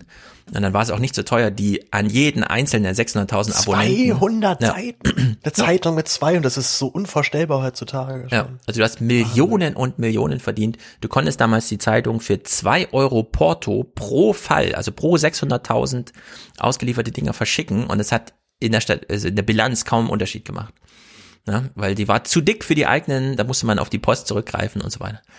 Damals hier, wir wissen alle noch so die Mannesmann Vodafone Übernahme und sowas, ne? Als eine gleichzeitige Anzeige gegen die nächste und dann hat Vodafone angerufen und gesagt, komm, wir machen noch eine und dann hat die FAZ gesagt, nee, wir sind schon voll, wir haben schon, ja, 40 ganzseitige Anzeigen und eine ganzseitige Anzeige heißt 75.000 Euro heute, also damals über 100.000 D-Mark. Äh, die haben so viel krass Geld verdient, die konnten sich alles erlauben, deswegen auch dieser Masso, äh, Masch, äh, äh, Dingsabums, Macho. Macho, Macho, Machoismus, der sich in die, durch die ganze Diekmann-Zeit bis zuletzt da gezogen hat. Äh, jetzt ist natürlich anders, also jetzt müssen die einfach anders arbeiten. Trotzdem es ist, will es ich, ist, es ist auch so mein Gefühl bei dieser ganzen Doku, dass es eigentlich eher eine große Werbekampagne für die Bild und vor allem für Bild Live gewesen ist. Weil Bild Live, das neue Fernsehformat, Ja, genau. taucht ja, taucht ja, glaube ich, zu 80 Prozent der Filler dort irgendwie auf. Genau, sie wollen sich als das digitale Unternehmen inszenieren und wenn Günter Wallraff jetzt sagt, ja, das ist jetzt alles anders als damals, das ist vor allem, weil die Umstände sind anders. Die Bild kann sich das nicht mehr erlauben, so Bild zu sein. Ansonsten wären die das immer noch. Ja, und die Tanit Koch haben sie auch rausgekekelt, wie äh, als wäre es wirklich noch die 70er Jahre. Und Reichelt, naja, der macht halt weiterhin diesen Chef, ja, ist, ist jetzt Gummibärchen, keine Ahnung. Also äh, ich würde weiterhin sagen, auch zu diesem, da arbeiten ja doch ganz kluge Leute. Ja, natürlich, da arbeiten irgendwie kluge Leute, die haben auch alle ein Gehirn und so. Aber die Umstände einer Bildredaktion sind halt, wie sie sind. Und dadurch passiert da auch, was da passiert. Und das Arbeitsergebnis ist halt, was das Arbeitsergebnis ist. Das ist ja, wie bei den Politikern. Äh, man muss immer unterscheiden zwischen dem Resultat und der Sozialität, die dazu führt. Und Ja. eben, wie sehr Menschen darunter leiden. Auch in der Bild gibt's Zynismus natürlich, ja. Die haben ja auch darüber erzählt, alle, wie sie gelitten haben, als dann selbst der Bruder anrief und meinte, "Äh, bei Drosten seid ihr ganz schön Bahn gegangen, hä? Ne, aber, aber, aber, und dann wird er versucht zu erklären. Das ist ja das Peinliche, Alter, ne? dass sie sich immer so rausfinden und sagen, nein, wir sind hier die, so eine ganz Ja. kleine, feine Elite, die weiß, genau. wie das Volk denkt. Wir wissen es, die anderen wissen es nicht, deswegen, wenn wir es schreiben, hat das schon seine Relevanz. Und letztendlich ist es ja genau andersrum, weil sie es schreiben, kriegt es auf einmal Relevanz und dazu auch noch in so einer, ich würde würd mal sagen, bei einer Leserschaft, die jetzt nicht klassisch, typisch ähm, Politik gebildet ist in diesem Mhm. Sinne. Ne? Also, Genau. Und das hören wir hier kurze, an. Kurze Pause hier an der Stelle. Oh, jetzt ist Pause. So, waren wir zurück im Podcast? Ja, aber bitte doch. Denn es gibt hier noch vier Clips und einen davon musst du unbedingt mitgucken. Zum einen äh, Paul Ronzi, Ronzheimer. Wir machen jetzt auch Namenswitze, glaube ich, über Paul Ronzheimer, oder? Also Ronzi ist nochmal am Start. sitzt, glaube ich, schon im Panzer und erzählt, nein, keine Ahnung. Er erzählt, was er so findet am Leben, am Limit, im Krieg. Dieses Reporter sein, das ist bei mir, glaube ich, einfach wie bei vielen anderen, auch bei Bild, so tief drin, dass das, mm, dass das einen nie loslässt. Und ich merke auch, dass meine Laune wesentlich besser wird, wenn ich bei so einer Geschichte als Reporter unterwegs sein darf. Und ähm, ja, also das verändert in mir etwas. Hat man sich das vorher nochmal angehört, was er da sagt? Manchmal habe ich schlechte Laune, aber dann zack, bin ich im Krieg und dann habe ich gute Laune. Ja, auf einmal knallt neben mir so ein, so ein altes Maschinengewehr aus dem Zweiten Weltkrieg und das ist wieder alles geil. Ich meine, für Paul, äh, also Ronzi, sagen wir so, für Ronzi, gibt's da einen Feierabend, ne? Anders als für alle anderen, die da sind. Da geht dann einfach, ah, ich habe jetzt erstmal genug vom Krieg, meine Laune ist auch gut genug, ich glaube, ich gehe jetzt einen Film gucken, ciao. Und dann geht er zurück ins Hotel. ich hätte das vielleicht vorher noch mal reflektiert, irgendwie, was ich hier sage, ja. Ob ich, ob ich wirklich mit guter Laune argumentiere beim Thema, warum sitze ich eigentlich in dem Panzer und fahre hier durch den Krieg. Aber ich meine, das, der Anspruch ist ja, ist ja aller Ehren wert, das äh, kenne ich ja auch, dass, dass, dass das mir auch dann nach einer Weile echt fehlt, wenn ich eine Weile jetzt nicht mehr auf irgendwelchen Demos war und irgendwelche wütenden, äh, wütenden dicken Deutschen vor mir hatte, die mich anschreien. ja. Aber ich, ich, ich, gut, ich arbeite aber nicht für die Bild. Das ist halt einfach, ich, also egal wie ich es drehe, ich muss es letztendlich immer wieder zu diesem Punkt bringen. Äh, Ronzi, ja, du bist cooler Reporter, bist bestimmt auch ein netter Typ, mit dem man es gut aushält, aber bitte such den seriösen Arbeitgeber, Alter. Das geht gar nicht. Ja, beweis nochmal, dass du auch wirklich kannst, dass du uns hier immer nur vorgaukelst. Das wäre so meine Frage an dich. Kannst du es wirklich? Könntest du dich auch an der FAZ-Redaktion als Kriegsreporter beweisen oder kämst du dann nur mit Geschichten, wo alle denken, hm, ja, ganz gutes Bild. Ich können wir auf zwei mit einer Bildunterzeile machen, ja, es muss kein eigener Text sein. Aber vielleicht argumentiere ich auch zu hart, keine Ahnung. Äh, aus dem Intro habt ihr noch im Ohr äh, Janina Kirsch. Dieses Statement von ihr hören wir jetzt noch mal ein bisschen länger. Ich weiß nicht, äh, sagen wir mal so, wir hören das erstmal an und dann überlegen wir uns, du hast ja die Reportage auch ein bisschen umfänglicher geguckt, als jetzt nur die Ausschnitte und so, die jetzt manche Hörer ja wahrscheinlich nur kennen, ob das gerechtfertigt ist, sowas zu sagen oder ob das nicht eine Aussage wäre, die nochmal zu überprüfen wäre. Bildzeitung zerstört Menschenleben, ist, glaube ich, ein Stück weit übertrieben. Jeder sollte sich der gewissen Macht, die man hier hat, bewusst sein und mit dieser Macht vorsichtig umgehen, mit bestem Gewissen. Aber die meisten Menschen zerstören sich selbst. So. Das ist schon ein starkes Stück, das Ding, ne? Wenn man sich jetzt mal die echte Geschichte der Bild anschaut. Du bist eine junge Frau, bekannt aus dem Fernsehen. Du feierst Hochzeit. Deine drei Brüder sind auf dem, im Auto unterwegs zu dir. Sie haben einen Unfall. Alle drei sterben. Die Bild interessiert sich für dieses Thema. Wir wissen alle, auf welche Art und Weise. Kann man sich da 10, 15, 20, 30 Jahre nach solchen Ereignissen, die wirklich tief eingeschrieben sind in die Bildgeschichte, hinschreiben und sagen, nee, also wir machen vielleicht ab und zu mal Fehler, aber die Menschen zerstören sich hier immer selbst, daran haben wir keinen Anteil. Das geht irgendwie nicht. Und das muss man auch in dieser Reportage vorher alles in Anklang bringen bei sowas. Ansonsten ist das einfach, es wäre eh mal zu überfragen, ja, was ist das eigentlich, was wir sehen? Das ist keine Reportage, das ist kein journalistisches Stück. Das ist irgendwie, na, allein schon das, also, dass man mit keinem einzigen Opfer von Bildberichterstattung ja. in dieser ganzen Doku redet. Der einzige, der mal kurz zu Wort kommt, was Kritisches sagt, sind neben so diesen paar Politiker-Trotteln, also ich, da hat sich ja auch die Klückner hat sich ja auch noch dann äh, noch, noch erbarmt und ja. irgendwie einen O-Ton abgegeben. Und der einzige, der so ein bisschen was Kritisches mal einwirft, ist Mehmet Scholl. Der hat gesagt, er hatte mal so ein Jahr lang richtig Stress mit denen, weil er ähm, äh, mit denen nicht reden wollte und die haben ihn ein Jahr lang fertig gemacht deswegen, weil er nicht mit denen reden wollte. Und dann hat er irgendwann halt gemerkt, naja gut, die wissen jetzt halt so ein paar Sachen über mich, die, die sie sonst droppen, deswegen äh, bin ich jetzt mal cool mit denen. Und mehr anderes gibt es ja weiterhin dort nicht. Mhm. Und dass das der einzige Moment ist, wo man halt mal merkt, was die für eine Macht dann auch haben. Also, dass die halt einfach wissen, wenn du als Promi dich irgendwo, irgendwo daneben benommen hast, weiß die Bild das am nächsten Morgen. Das ist ja. einfach so. Kann man, kann man sich jetzt wundern, wie sie das machen. Das ist bestimmt auch faszinierend, wie sie das machen, aber äh, Feierabend. Und dass das dann dieser Doku kein einziges Mal auftaucht, noch nicht mal nach dieser, nach diesem grandiosen journalistischen Fehlstück in Solingen, was in der Serie auch nur ganz kurz einmal erwähnt wird und dann ja. wird drüber gemeckert. Ich weiß nicht, ob du davon noch einen Clip hast später. Nee. Ähm, das wird, es wird tatsächlich einmal erwähnt, ähm, dass sie ja die Mutter gefragt hätten, ob das dann in Ordnung ist, wenn sie das jetzt veröffentlichen. Die meinte ja. Und dann werden sie auch so ein bisschen Reue, ja, okay, ist schon hart. Aber die Süddeutsche hat er auch abgeschrieben. Die Süddeutsche Ja. hat es doch auch abgeschrieben von unserem Text und dann haben sie sich nochmal drüber lustig gemacht und dann haben sie es schnell gelöscht. Ja, okay, guter, äh, guter Punkt. Und es ist natürlich auch weiterhin ein Problem, dass die Bild eine derartige Vormachtstellung hat, dass kein anderes seriöses Nachrichtenprogramm um sie rumkommt. Äh, löst aber leider nicht das Problem, dass man so eine, auf so eine Art von Journalismus auch einfach verzichten könnte. Und dann wäre Ja. gut. Aber nein, man macht es halt trotzdem noch. Genau, das Problem mit diesen, also jemand ähm, überlebt, nachdem seine Geschwister getötet wurden und schickt danach Nachrichten an die eigenen Freunde. Darf man das veröffentlichen, ja oder nein? Also ich würde sagen, grundsätzlich erstmal nein. Äh, ich war auch ein bisschen überrascht, dass die anderen Zeitungen das natürlich auch gemacht haben. Allerdings haben sie es eingebettet, erstens in innerlichen Kontext, in sowieso Textarbeit zum Thema und so weiter. Ne, die Bild, die nimmt ja nur diese und dann vielleicht sogar noch als Screenshots, vielleicht sogar gefakte Screenshots, ich weiß gar nicht mehr genau, und stellt die dann voran, so, ne, und das finde ich, das ist schon eine unterschiedliche Art äh, der Aufarbeitung von Inhalten, die muss man hier einfach äh, in Rechnung stellen und da kann nicht einfach Reichel da sitzen und sagen, aber die haben das ja auch veröffentlicht, da stand ja auch in Zeile 73 von 150 Zeilen Textaufarbeitung, ja, dieses Zitat drin, das macht dann schon einen Unterschied. Ähm, es gab natürlich eine kurze Reflexion zum Thema Fehlerkultur in der Bild. Mm, Allerdings nur bei Rechtschreibfehlern und ja, das kann man auch erklären. Wenn da mal der ein oder andere Fehler passiert, Auf keinen Fall ist es der OB. dann ist das auch nicht absichtlich, dann ist das der Zeit geschuldet, wo man alle Minuten neu äh, Zeilen kreieren muss, wo neue Informationen reinkommen.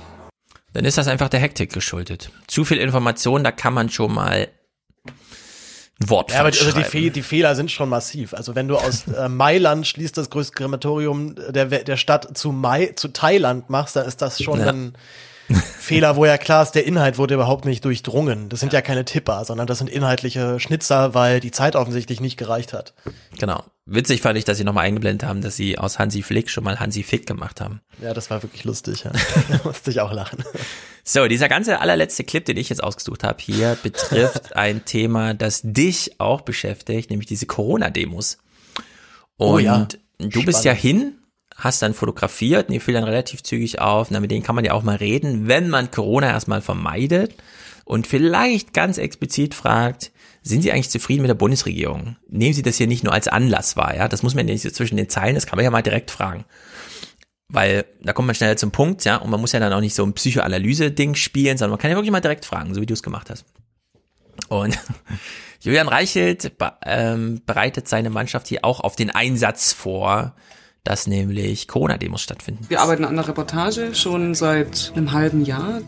Wenn man äh, eine Dokumentation über Reichsbürger macht, dann kommt man auch in Kontakt mit Corona-Leugnern, weil das so eine ganz, ähm, ganz krude Mischung ist. Man kann gar nicht sagen, das sind Reichsbürger, das sind nur Corona-Leugner, das sind nur Verschwörungstheoretiker. Und jetzt in Zeiten von Corona haben sie natürlich was gefunden, gegen was sie sich alle zusammen verschwören können. Samstag große Chance auf 25.000 bis 30.000 Vollirre. Das hat großes Bilderpotenzial. Hell, Biermann, Gerei. Da brauchen wir eine große Wochenendaufstellung. Große Wochenendaufstellung, die Wir haben, Chance. da zehn, wir haben 10.000 Idioten Genau. gleichzeitig. Es besteht Ah. die Chance auf 30.000 Vollirre, großes Bilderpotenzial. so geht's auch. Gott. So Ja, äh, geht's auch. Kommt der, das war dein letzter Clip jetzt, ne? Das war mein letzter Clip, ja, mehr habe ich dazu. Also man, man kommt äh, noch später, ich glaube an derselben Folge noch dahin, dass dann diese, ähm, ich glaube, es ist nicht die Chefreporterin, aber eine der Bildreporterinnen dann auf dieser Demo ist und dann halt eben diese klassischen Standardfragen stellt, warum sind Sie heute hier? Warum glauben Sie nicht an Corona? Warum das und Mhm. das? Also halt einfach diesen, äh, diesen, diesen, diese, diese Standardfragen dort abspult. Und ja, nun ich, bin ich da auch wieder so ein bisschen zwiegespalten, weil die Kollegin tut mir dann schon auch leid, wenn die dort dann angepöbelt wird und irgendwie mit Wasser bespritzt wird und so weiter. Andererseits denke ich mir so auch so, warte mal ganz kurz, wenn du mit einem Bildmikrofon und einem Bildkameramann und einem Bildtonmann und das ist alles erkennbar, dass es offensichtlich Bild ist, dich in so eine Demo stellst, musst du in dem Moment davon ausgehen, ich werde hier bepöbelt. Und dann ist es sogar scheißegal, ob du jetzt von der Bilder Bild unterwegs bist oder mit der ARD, wo es wahrscheinlich dann manchmal noch schlimmer ist. Ähm, Also da, da fehlt mir ein gewisser Punkt dann auch die Empathie und das Mitleid dann zu sagen, nee, das hat die Frau jetzt aber eigentlich doch nicht verdient. Ich würde niemals sagen, dass sie es verdient hätte, aber sie muss es auf dem Schirm haben, dass es passiert, wenn sie sich als Bildreporterin auf so eine Corona-Demo stellt. Also entweder geht man einfach der cleverer vor und ist inkognito, so wie ich das ja dann immer mache, äh, oder man schirmt sich da besser ab, dass es dann gar nicht erst zu irgendwelchen Beleidigungen oder mit Wasser bespritzt werden äh, kommt. Also Ja. Da, da suchen sie sich auch sehr an ihrem eigenen Opfermythos dann. Genau. Stelle. Haben wir ja auch schon mal thematisiert. Ich finde ja auch, äh, wie Dunja Hayali da durchgeht, das ist halt dann der Magnet für die wirklich voll Irren. Also die sehen dann einfach, erstens, sie ist bekannt und sie hat eine Kamera dabei. Wenn man eine Botschaft hat, kann man sie da loswerden. Ich finde, äh, Dunja Hayali hat sich damit gut arrangiert. Sie produziert dann halt diese Videos. Äh, das ist dann auch nicht sehr gut für die Veranstalter oder, äh, das heißt ja nicht Veranstalter, sondern Anmelder von solchen Demos, weil die dann wissen, ah, jetzt hier, da kippt dann auch mein Öffentlichkeitsbild, was das angeht. Jetzt haben wir ja erstmal keine Corona-Demos. Michael Ballweg oder wie er heißt, Matthias Ballweg. Ähm, Michael. Michael will ja jetzt erstmal nicht weiter, nachdem auch die Finanzströme ein bisschen unklar sind. Also sehr gute Arbeit auch von netzpolitik.org, Ja, und, das da und, mal und aufzuschlüsseln. dem, dem ZDF-Magazin Royal natürlich. Genau, die- ich auch nochmal kurze Lanze breche. Das ist wirklich ganz groß. Ja, die haben das sehr gut gemacht. Damit sind wir das jetzt vielleicht im Winter auch ein bisschen los. Wäre auch mal nicht ganz verkehrt, wenn das mal ein journalistischer Effekt ist, ja, der so äh, zu was führt. Sehr gut, dann haben wir hier die Bild geguckt. Ich lese als Was, was, mal was, den was war denn, was war denn jetzt so dein Eindruck eigentlich dazu? Also wie, wie, du, ich weiß nicht, ob du sie komplett geguckt hast, aber hattest du Mhm. jetzt das Gefühl, du hast ja nur gehört, ne? Ja. Hattest du denn jetzt das Gefühl, da hat sich irgendjemanden Gefallen getan mit dieser, ähm, mit Nee. dieser Doku? Äh, ich bin mir nicht sicher, ob Menschen dranbleiben. Also ich frage mich, wenn man sich jetzt hinsetzt äh, und das guckt, warum sagt man nicht nach einer Folge, ich will jetzt doch lieber was anderes hören oder gucken? Ja, also guckt jemand wirklich sieben Folgen durch? Äh, ich glaube, das ist eine Auftragsproduktion. Ich bin mir auch nicht ganz sicher. Der Axel Springer Verlag hat ja diesen komischen Zukunftspreis irgendwas. Da wurde ja zuerst Mark Zuckerberg und dann Tim Cook und jetzt äh, ist äh, Bezos ausgezeichnet oder so, keine Ahnung. Also die, die holen sich ja dann nur die, die Topstars, mit denen sie auch mal ein Gespräch haben Der, wollen. der, der, der Oberchinese hat ihn bekommen. Äh, Elon Musk hat den ja zwischendurch noch bekommen, der Oberchinese, genau. So, vielleicht haben die das da einfach vereinbart, ja. Äh, so Döpfner mit Bezos, ey, hier macht doch mal eine geile Doku entladen. Keine Ahnung, also es ist Ja, für zum mich Beispiel das, das Design, das Design auch der Buch, der Bauchbinden war ja dann immer exakt nach, nach Bildformat, ne? Also man hat Ja. schon das Gefühl, dass die auf Fall nochmal drüber geguckt haben, bevor sie es Ja, vielleicht haben sie es wirklich selber produziert. Ich bin mir unsicher. Ich finde es eine ganz peinliche Sache. Denn ich, also ich glaube nicht, dass es jemand, der in seinem normalen Alltag nachgeht und mit Journalismus nicht so viel zu tun hat, sondern einfach mal guckt, was ist denn gerade bei Prime Video für mich kostenlos verfügbar, dass der sich hinsetzt und das guckt. Wenn man es guckt, ist es wahnsinnig langweilig. Also es ist wirklich einfach langweilig, das zu gucken. Und wenn man journalistisch interessiert ist, wie du und ich und so, oder manche Podcast-Hörer hier, denkt man sich von Anfang an, das ist verlogene Scheiße. Und das, Ja, da kommt danke. überhaupt nicht das drin vor, was mich interessiert. Äh, die sind nicht ehrlich mit mir.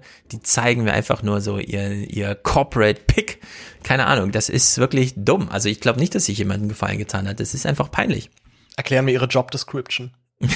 ich ich habe ich hab ja, ich hab ja getwittert, dass es eigentlich nur, nur ein Stromberg-Remake ist, bloß halt, bloß halt ein sehr schlecht. Richtig. Und das Stimmt, das das stimmt tatsächlich auch immer noch so ein bisschen, gerade weil Ja. es halt dann so diese, diese Hardcore-Chefs dann dort ja gibt. Ich, ich sehe auch Stromberg weiterhin eher als eine Art äh, Symbolserie halt für den, den schlimmstmöglichen Chef. Also wie, wie schlimm können, können solche Macho-Typen in solchen Führungspositionen werden? Ähm, es wird ja auch viel kritisiert, dass es ja dann eigentlich ja nur das halt aufgreift, was ja schon an Sexismus und Rassismus ohnehin schon da ist. Und ich aber bei Stromberg immer ganz safe, zumindest für mich als Zuschauer mal wusste, das ist das Gegenteil einer guten Welt, die mir dort präsentiert und das komplette Gegenteil. Und es wird, Mhm. es ist sozusagen die Kunstform, die Welt dort so schlimm darzustellen, wie es auch nur irgendwie möglich ist, bevor du als Zuschauer denkst, warte mal, jetzt ist ja irgendwie, jetzt ist es ja überhaupt nicht mehr realistisch. Ja. Und so ein bisschen habe ich mich halt eben auch bei Bild gefühlt. Also was passiert halt mit solchen Typen wie Julian Reichert, wenn die jeden Tag dort an so einem Konferenztisch sitzen und merken, boah, ich bin so krass wichtig, ich bin der Ja. geilste Typ der Welt. Es gibt, ähm, ich zitiere noch mal kurz aus diesem äh, Bildblog-Interview mit dem Mhm. ähm, mit dem Wallraff. Da gibt's eine Stelle, die sie zitieren, die sie leider nicht zu Ende zitieren, die ich eigentlich total äh, hochgradig spannend fand. Äh, da ist in der Konferenz ähm, äh, Bild, Bild am Sonntag Chefredakteurin Alexander Würzbach kritisiert Reichelt in Folge 4. Wir haben gesagt, Refugees welcome und haben uns das zwei, drei Jahre später ja auch wieder anders überlegt. Und da geht dann Reichelt sofort rein und sagt, es stimmt überhaupt nicht. Das ist total falsch. Wir haben uns Refugees welcome nicht anders überlegt. Ähm, Mhm. sondern wir haben damals gesagt, Deutschland hat eine große Verantwortung gegenüber Kriegsflüchtlingen, wie zum Beispiel aus Syrien. Aber wir sind zum Beispiel eben dagegen, dass jetzt irgendwelche Marokkaner hier nach Deutschland kommen und Handtücher verkaufen. Und das sagt er wortwörtlich so. Es ist wirklich wortwörtlich so, wo ich mir kurz die Kinnlade runterfiel, dachte, okay, das ist tatsächlich das rassistische Menschenbild der Bild einmal kurz runtergedampft, ne? Mhm. Sondern, ja, okay, wenn jetzt hier jemand irgendwie vor, von der Bombe flüchtet, dann ist das schon in Ordnung. Aber wenn jetzt hier jemand halt aus Marokko kommt und sagt, ich will jetzt hier irgendwie ein Business aufmachen, ist das nicht in Ordnung. Und das ist genau der Rassismus der Bild einmal kurz in Worte zusammengefasst. Ganz Also, genau, sehr gut. Ja, ja, es ist, ach ja, die Bild ist einfach, das muss man echt sagen, ist einfach Ist einfach keine gute Zeitung. Also, es ist keine, wirklich gute, keine Zeitung. gute Zeitung. Und ich glaube, da ist auch kein gutes soziales Gefüge so insgesamt. Und ich finde, ich finde, das ist aber eigentlich auch das härteste Gegenargument gegen diese Bild. Ich meine, wie gesagt, ich habe nichts gegen Boulevardjournalismus. Ich, ich könnte mir sogar vorstellen, dass mir Boulevardjournalismus relativ Spaß machen würde an Mhm. einem gewissen Punkt. Ja. Aber wenn ich halt dann immer da sitze und halt weiß, ich krieg jetzt hier letztendlich eine Ideologie aufgedrückt und muss es halt so umschreiben, dass der Ausländer daran schuld ist, der wäre ich halt raus. So, dann wäre wär halt irgendwann der Punkt, die sagen, nee, ciao, dann macht deine dumme Zeitung alleine. Ähm, einfach nur mal angenommen, ich wüsste bei der Bild zuverlässig, dass sie jeden Menschen, der gerade Scheiße baut, zuverlässig durch den Kakao zieht dann in den nächsten Wochen. Hätte ich, Mhm. glaube ich, mit der Bild kein Problem, weil ich dann weiß, es geht jetzt hier nicht um eine Religion, es geht nicht um eine Hautfarbe, um sonst irgendwas. Es geht einfach nur um eine öffentliche Person, die sich in der Öffentlichkeit daneben benommen hat.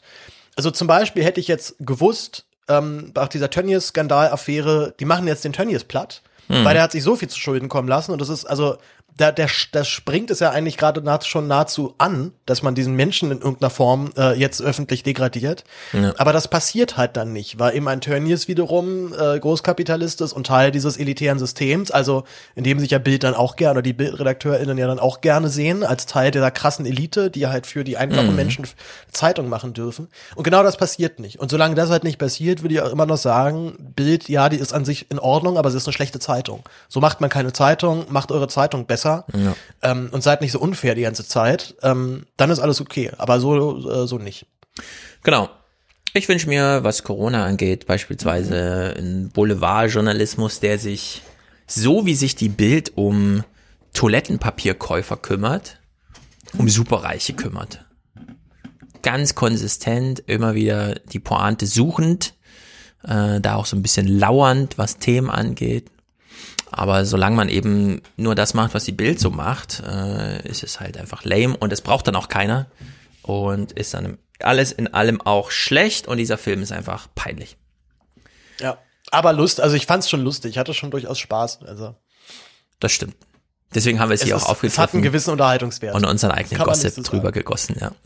Zumal, wie gesagt, ne, also so, so will die Bild gerne dargestellt sein. Also so sieht die Bild sich selbst und ich fürchte Ja. auch, dass es ganz viele gibt. Ich, ich war ja letztes Jahr bei der, äh, jetzt dieses Jahr bei der, auch bei der Axel Springer Akademie bei dem Bewerbungstag und habe ja die ganzen, ähm, die ganzen Lakaien dort gesehen, die da so speichelleckend dann da sitzen. Oh, Mhm. oh Gott, ich darf vielleicht für die Bild schreiben. Oh mein Gott, ich darf für die Bild schreiben. Ja. Ähm, die werden das dann schon gucken und da voll auf ihre Kosten kommen, fürchte ich. Also. Glaube ich auch. Von daher, naja.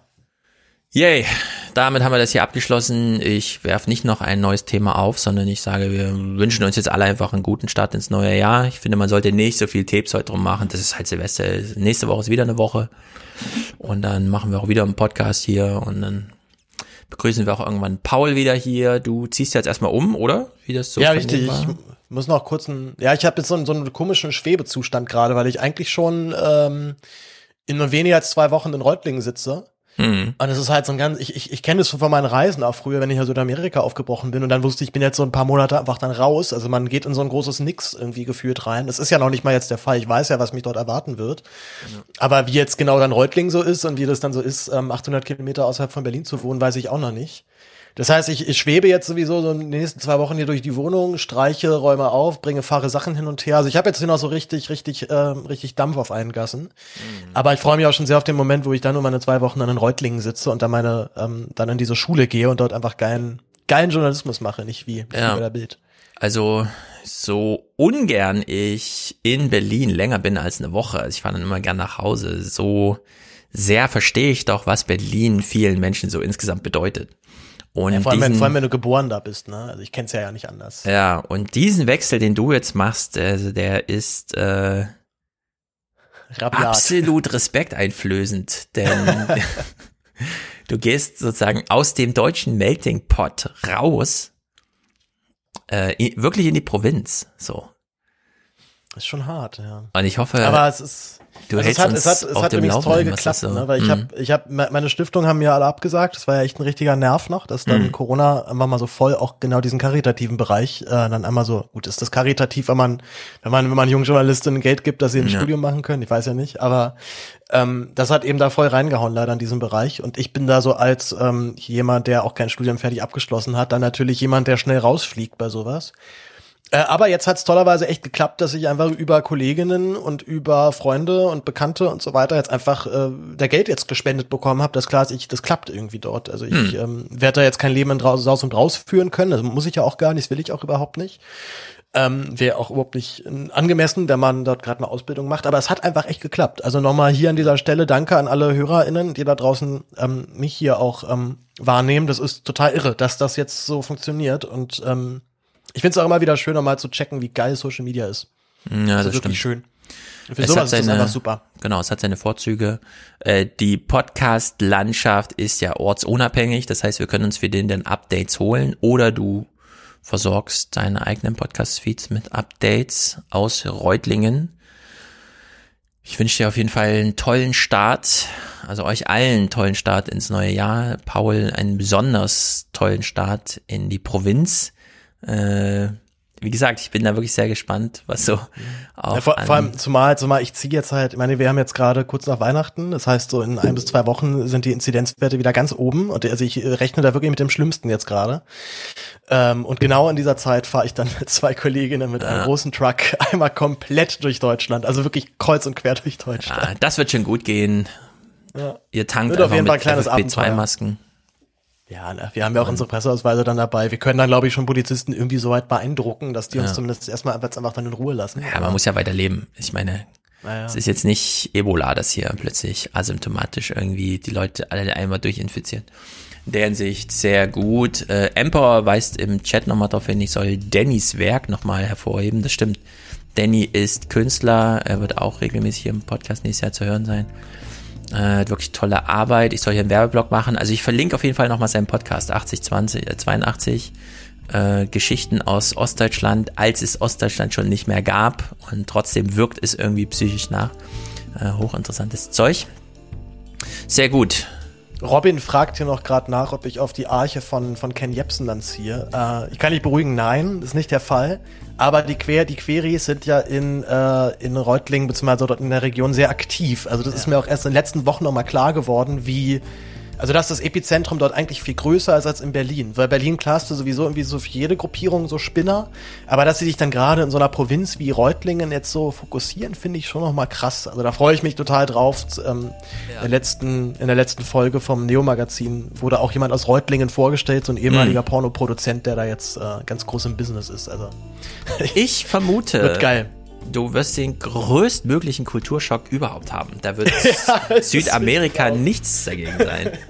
Süddeutschland ist eine Nummer für sich. Und dazu leben. wahrscheinlich die Leute, selbst in Südamerika, wie die Leute besser verstanden als Ja. dort. Und wenn du dann das erste Mal denkst, okay, ich gehe jetzt mal nach Hause und du gehst dann nicht zum Bahnhof und fährst ja, mit dem ICE weg, sondern du gehst dann einfach nach Hause. Das wird dich schon beeindrucken und verändern, glaube ich. ich. Also wie gesagt, ich bin sehr gespannt. Ich bin froh, ehrlich gesagt, dass ich das in meinem Leben hinter mir habe, solche großen Umzüge und Umdinge, sondern dass das jetzt hier alles gediegen und ruhig und irgendwie dann nur noch mit ein bisschen Corona-Störung und so. Auf den, auf den Zustand arbeite ich hin. Ja, so in zehn Jahren oder so bist du dann auch eingekommen. Sehr gut. Gut, Paul, dann danke für heute. Liebe Hörer, das war ein sehr guter Chat heute. Mulis hat natürlich auch ein bisschen aufgeräumt. Äh, wir hören Ja, uns dann bis, einfach. bis, bis auf den einen, bis auf den einen Gleiser mit Genau. direkt so mit KZ-Vergleich war alles super. Ja, ja. Toll gemacht. Ja, wir hören uns dann alle nächstes Jahr wieder, was auch nur bedeutet, nächste Woche, denn da ist dann einfach ein neuer Podcast. Und jetzt sagen wir hier Ciao, ciao und gehen zum Unterstützerdank. Ciao, ciao.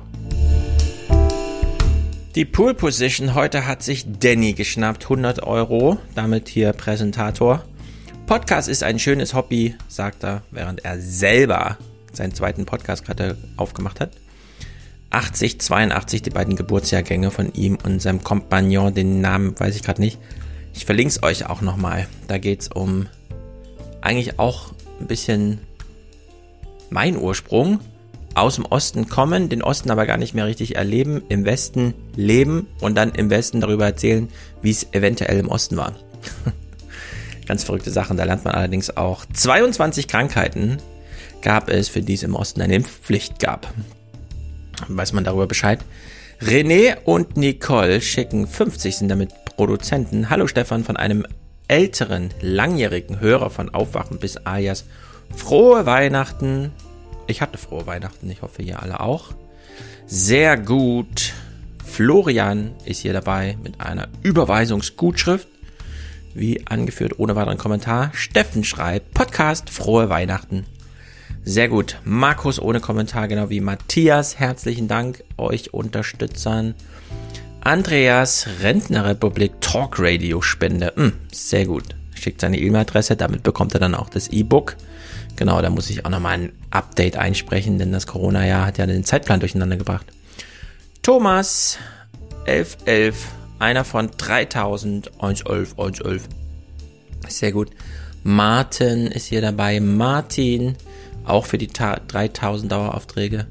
Sascha, herzlichen Dank. Sandra, juhu, weibliche Unterstützer, viel zu wenig. Unterstützerinnen, viel zu wenig.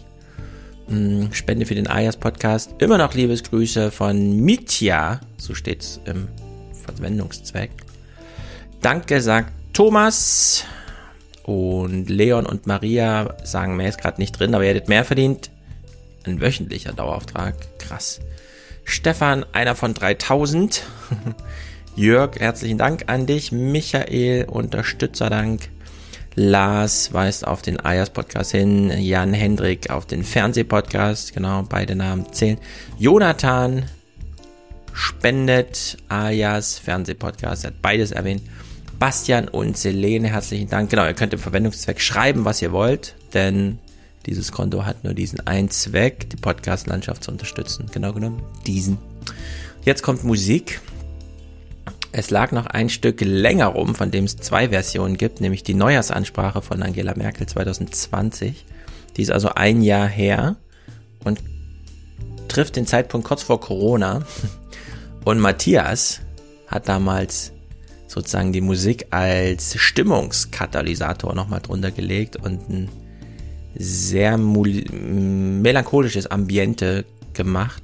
Man fragt sich immer so ein bisschen, warum die Politiker, Joe Biden betrifft das übrigens am härtesten, immer so Grabreden halten. Man könnte doch genauso gut froh und munter ins neue Jahr gehen. Ich bin sehr gespannt, wie die Neuesansprache jetzt aussieht, denn es schwankt man ja wieder zwischen, kommt 2021 überhaupt erstmal die richtige Corona-Wirkung, ökonomisch zum Beispiel, oder sollte man jetzt vielleicht dank Impfung, Hoffnung, Zeitpläne und so weiter wissen, dass es 2021 rumgeht damit, hoffnungsvoll ins Jahr starten. Ich bin sehr gespannt, wie Angela Merkel das macht. Ich habe die Vermutung, es wird düster bis traurig. Und dann können wir einfach sagen, Merkel, das hast du doch 2020 schon so angebracht.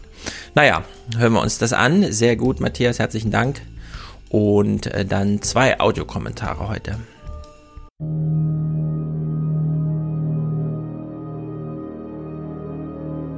Liebe Mitbürgerinnen und Mitbürger, heute Abend stehen wir nicht nur am Beginn eines neuen Jahres, sondern auch eines neuen Jahrzehnts.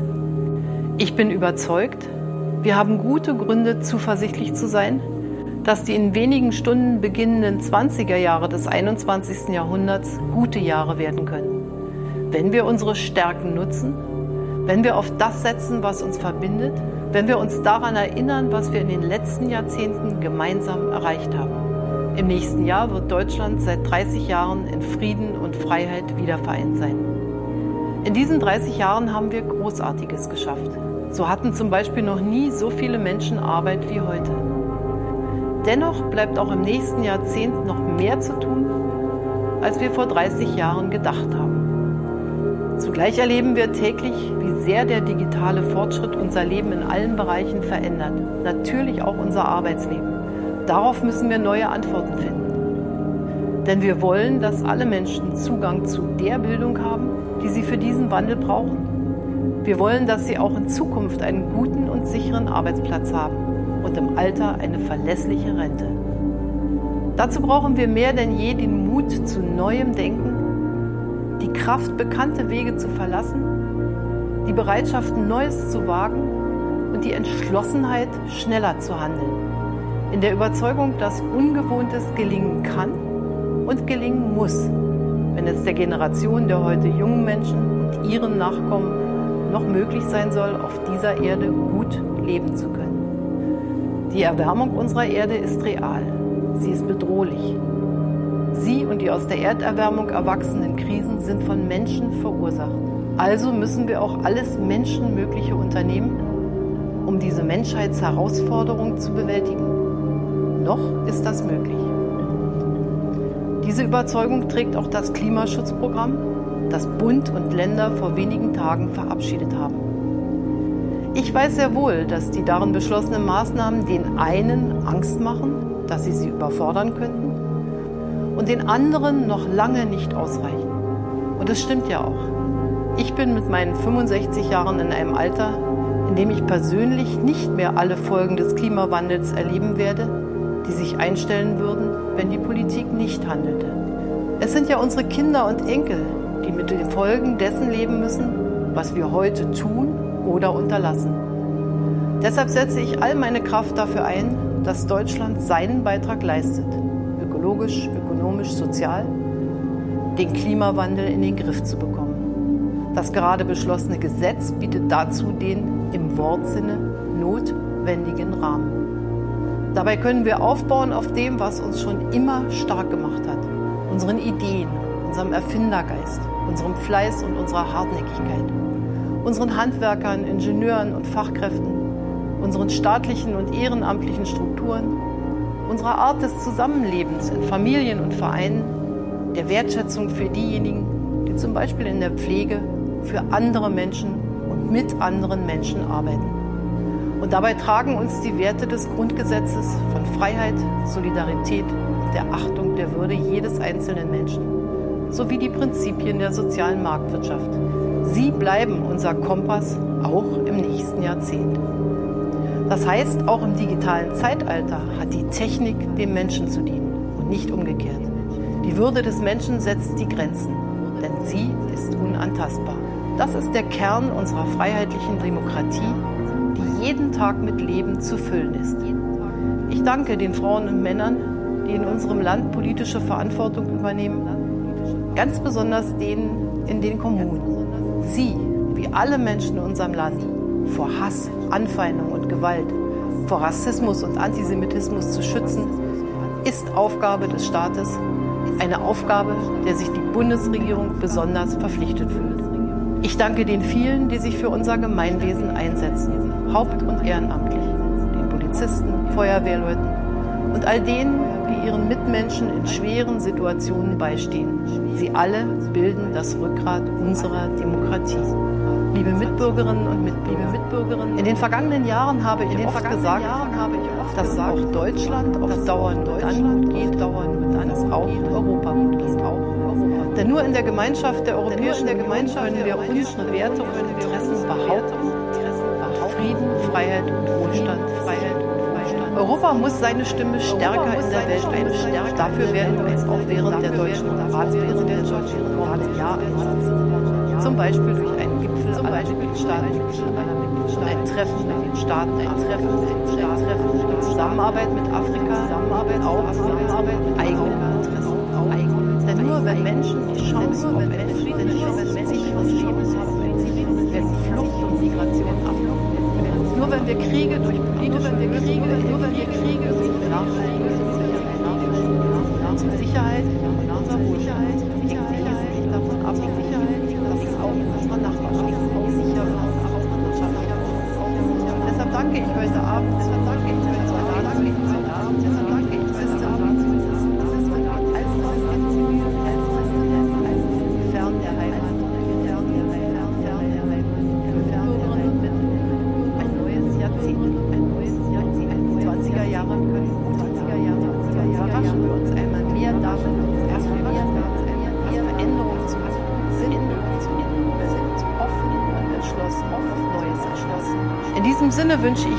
Ihren Familien ein gesundes, frohes und gesegnetes neues Jahr 2020.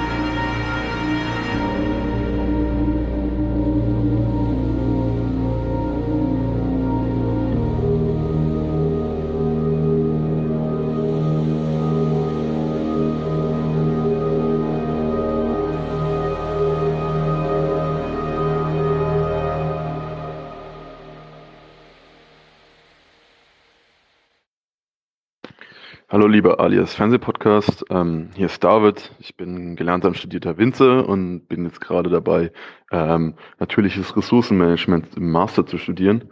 Und ähm, es war ein richtig toller Podcast, der letzte. Mir kam noch ein bisschen das Thema Landwirtschaft zu kurz. Ähm, das wird kurz von Lynn angerissen. Und ähm, ja, da wollte ich noch ein bisschen tiefer zu eingehen. Die Landwirtschaft ist nämlich in einer sehr, sehr besonderen Rolle, was den Klimawandel angeht. Sie ist nämlich sowohl ähm, Ursache als auch ähm, Opfer, aber hat auch das mega das Potenzial, was einzuspeichern.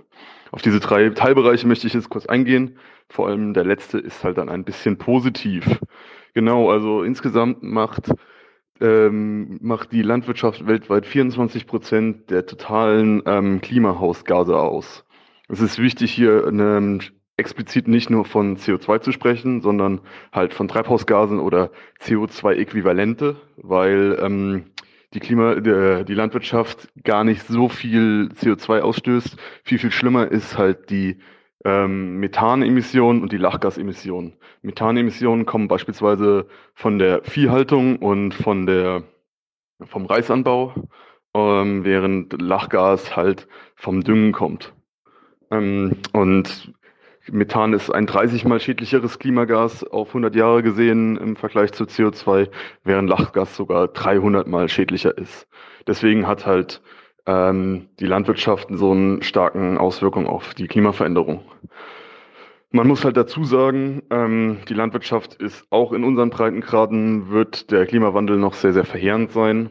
Ähm, man geht irgendwie davon aus, dass man bis zum Jahr 2050 10 bis 20 Prozent äh, reduzierte Erträge hat.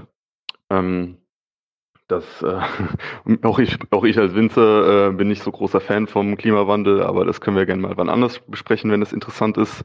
Ähm, genau, also die extremen Wetterereignisse, der, der Verlust von der Biodiversität und ähm, denn die daraus folgende Food Insecurity, das äh, bewirkt alles der Klimawandel. Deswegen ist es halt sehr, sehr wichtig. Eigentlich auch sollte es von den Bauern kommen, dass man sich mehr auf äh, Anbau mit Anbau beschäftigt, der mehr CO2 im Boden speichert.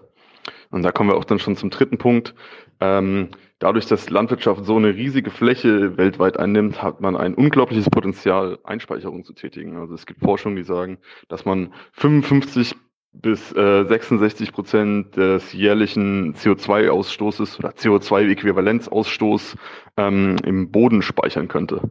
Da gab es beispielsweise 2015 wurde kurz vor dem Pariser Klimaabkommen wurde die 4-Promille-Initiative ins Leben gerufen, die besagt, ähm, man könnte dem Klimawandel Herr werden, indem man alle auf allen Äckern jedes Jahr 0, ähm, 4 Promille mehr Humus aufbaut, weil Humus halt ein großer Kohlenstoffspeicher ist und somit CO2 aus der Luft im Boden gebunden wird. Ähm, des Weiteren gibt es gerade sehr, sehr spannende Experimente mit Biokohle, ähm, die auch dann Kohlenstoff bindet oder mit Gesteinsmehl, was dann durch, das, durch einen natürlichen Prozess wird ebenfalls hier ähm, äh, CO2 gebunden. Also es gibt viele, viele spannende Sachen, viele, viele spannende Ansätze. Und ähm, ich hoffe, das war jetzt irgendwie hilfreich. Ja, hi Benny hier. Ähm, genau, Maya Göpel finde ich irgendwie ein super Beitrag, wie sie äh, den Jörg Thaddeus komplett zerstört. Ich finde es immer schwierig bei diesen Debatten, dass da einfach keine wirkliche politische Forderung dann am Ende gestellt wird. Ja, wir müssen auf die äh, Wissenschaft hören, das ist total richtig als Analyseebene, aber wir brauchen dann eben politische Forderungen und die politische Forderung muss eben halt eine sein, nicht wie äh, wir verbieten SUVs oder wir verbieten Überkonsum oder sowas. Das Problem ist bekannt, es ist kein Mangel an Information. Es ist immer ein Mangel an der Bereitschaft der Menschen, die die Macht hätten, etwas zu ändern, im Gegensatz zu den Menschen, die ein Interesse daran haben, etwas zu ändern.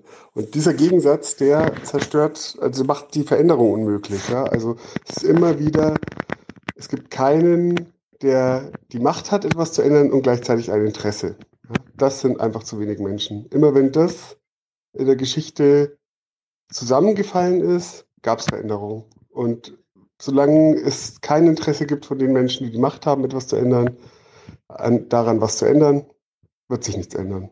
Das ist eine ganz einfache Sache. Und da könnte man jetzt ähm, eben ja Kapitalismuskritik anschließen und solche Sachen. Aber das ist, es, ist eigentlich viel banaler. Ja? Es, es, es, es hängt auch an Personen, ja, und es hängt auch an Strukturen. Und die müssten sich ändern.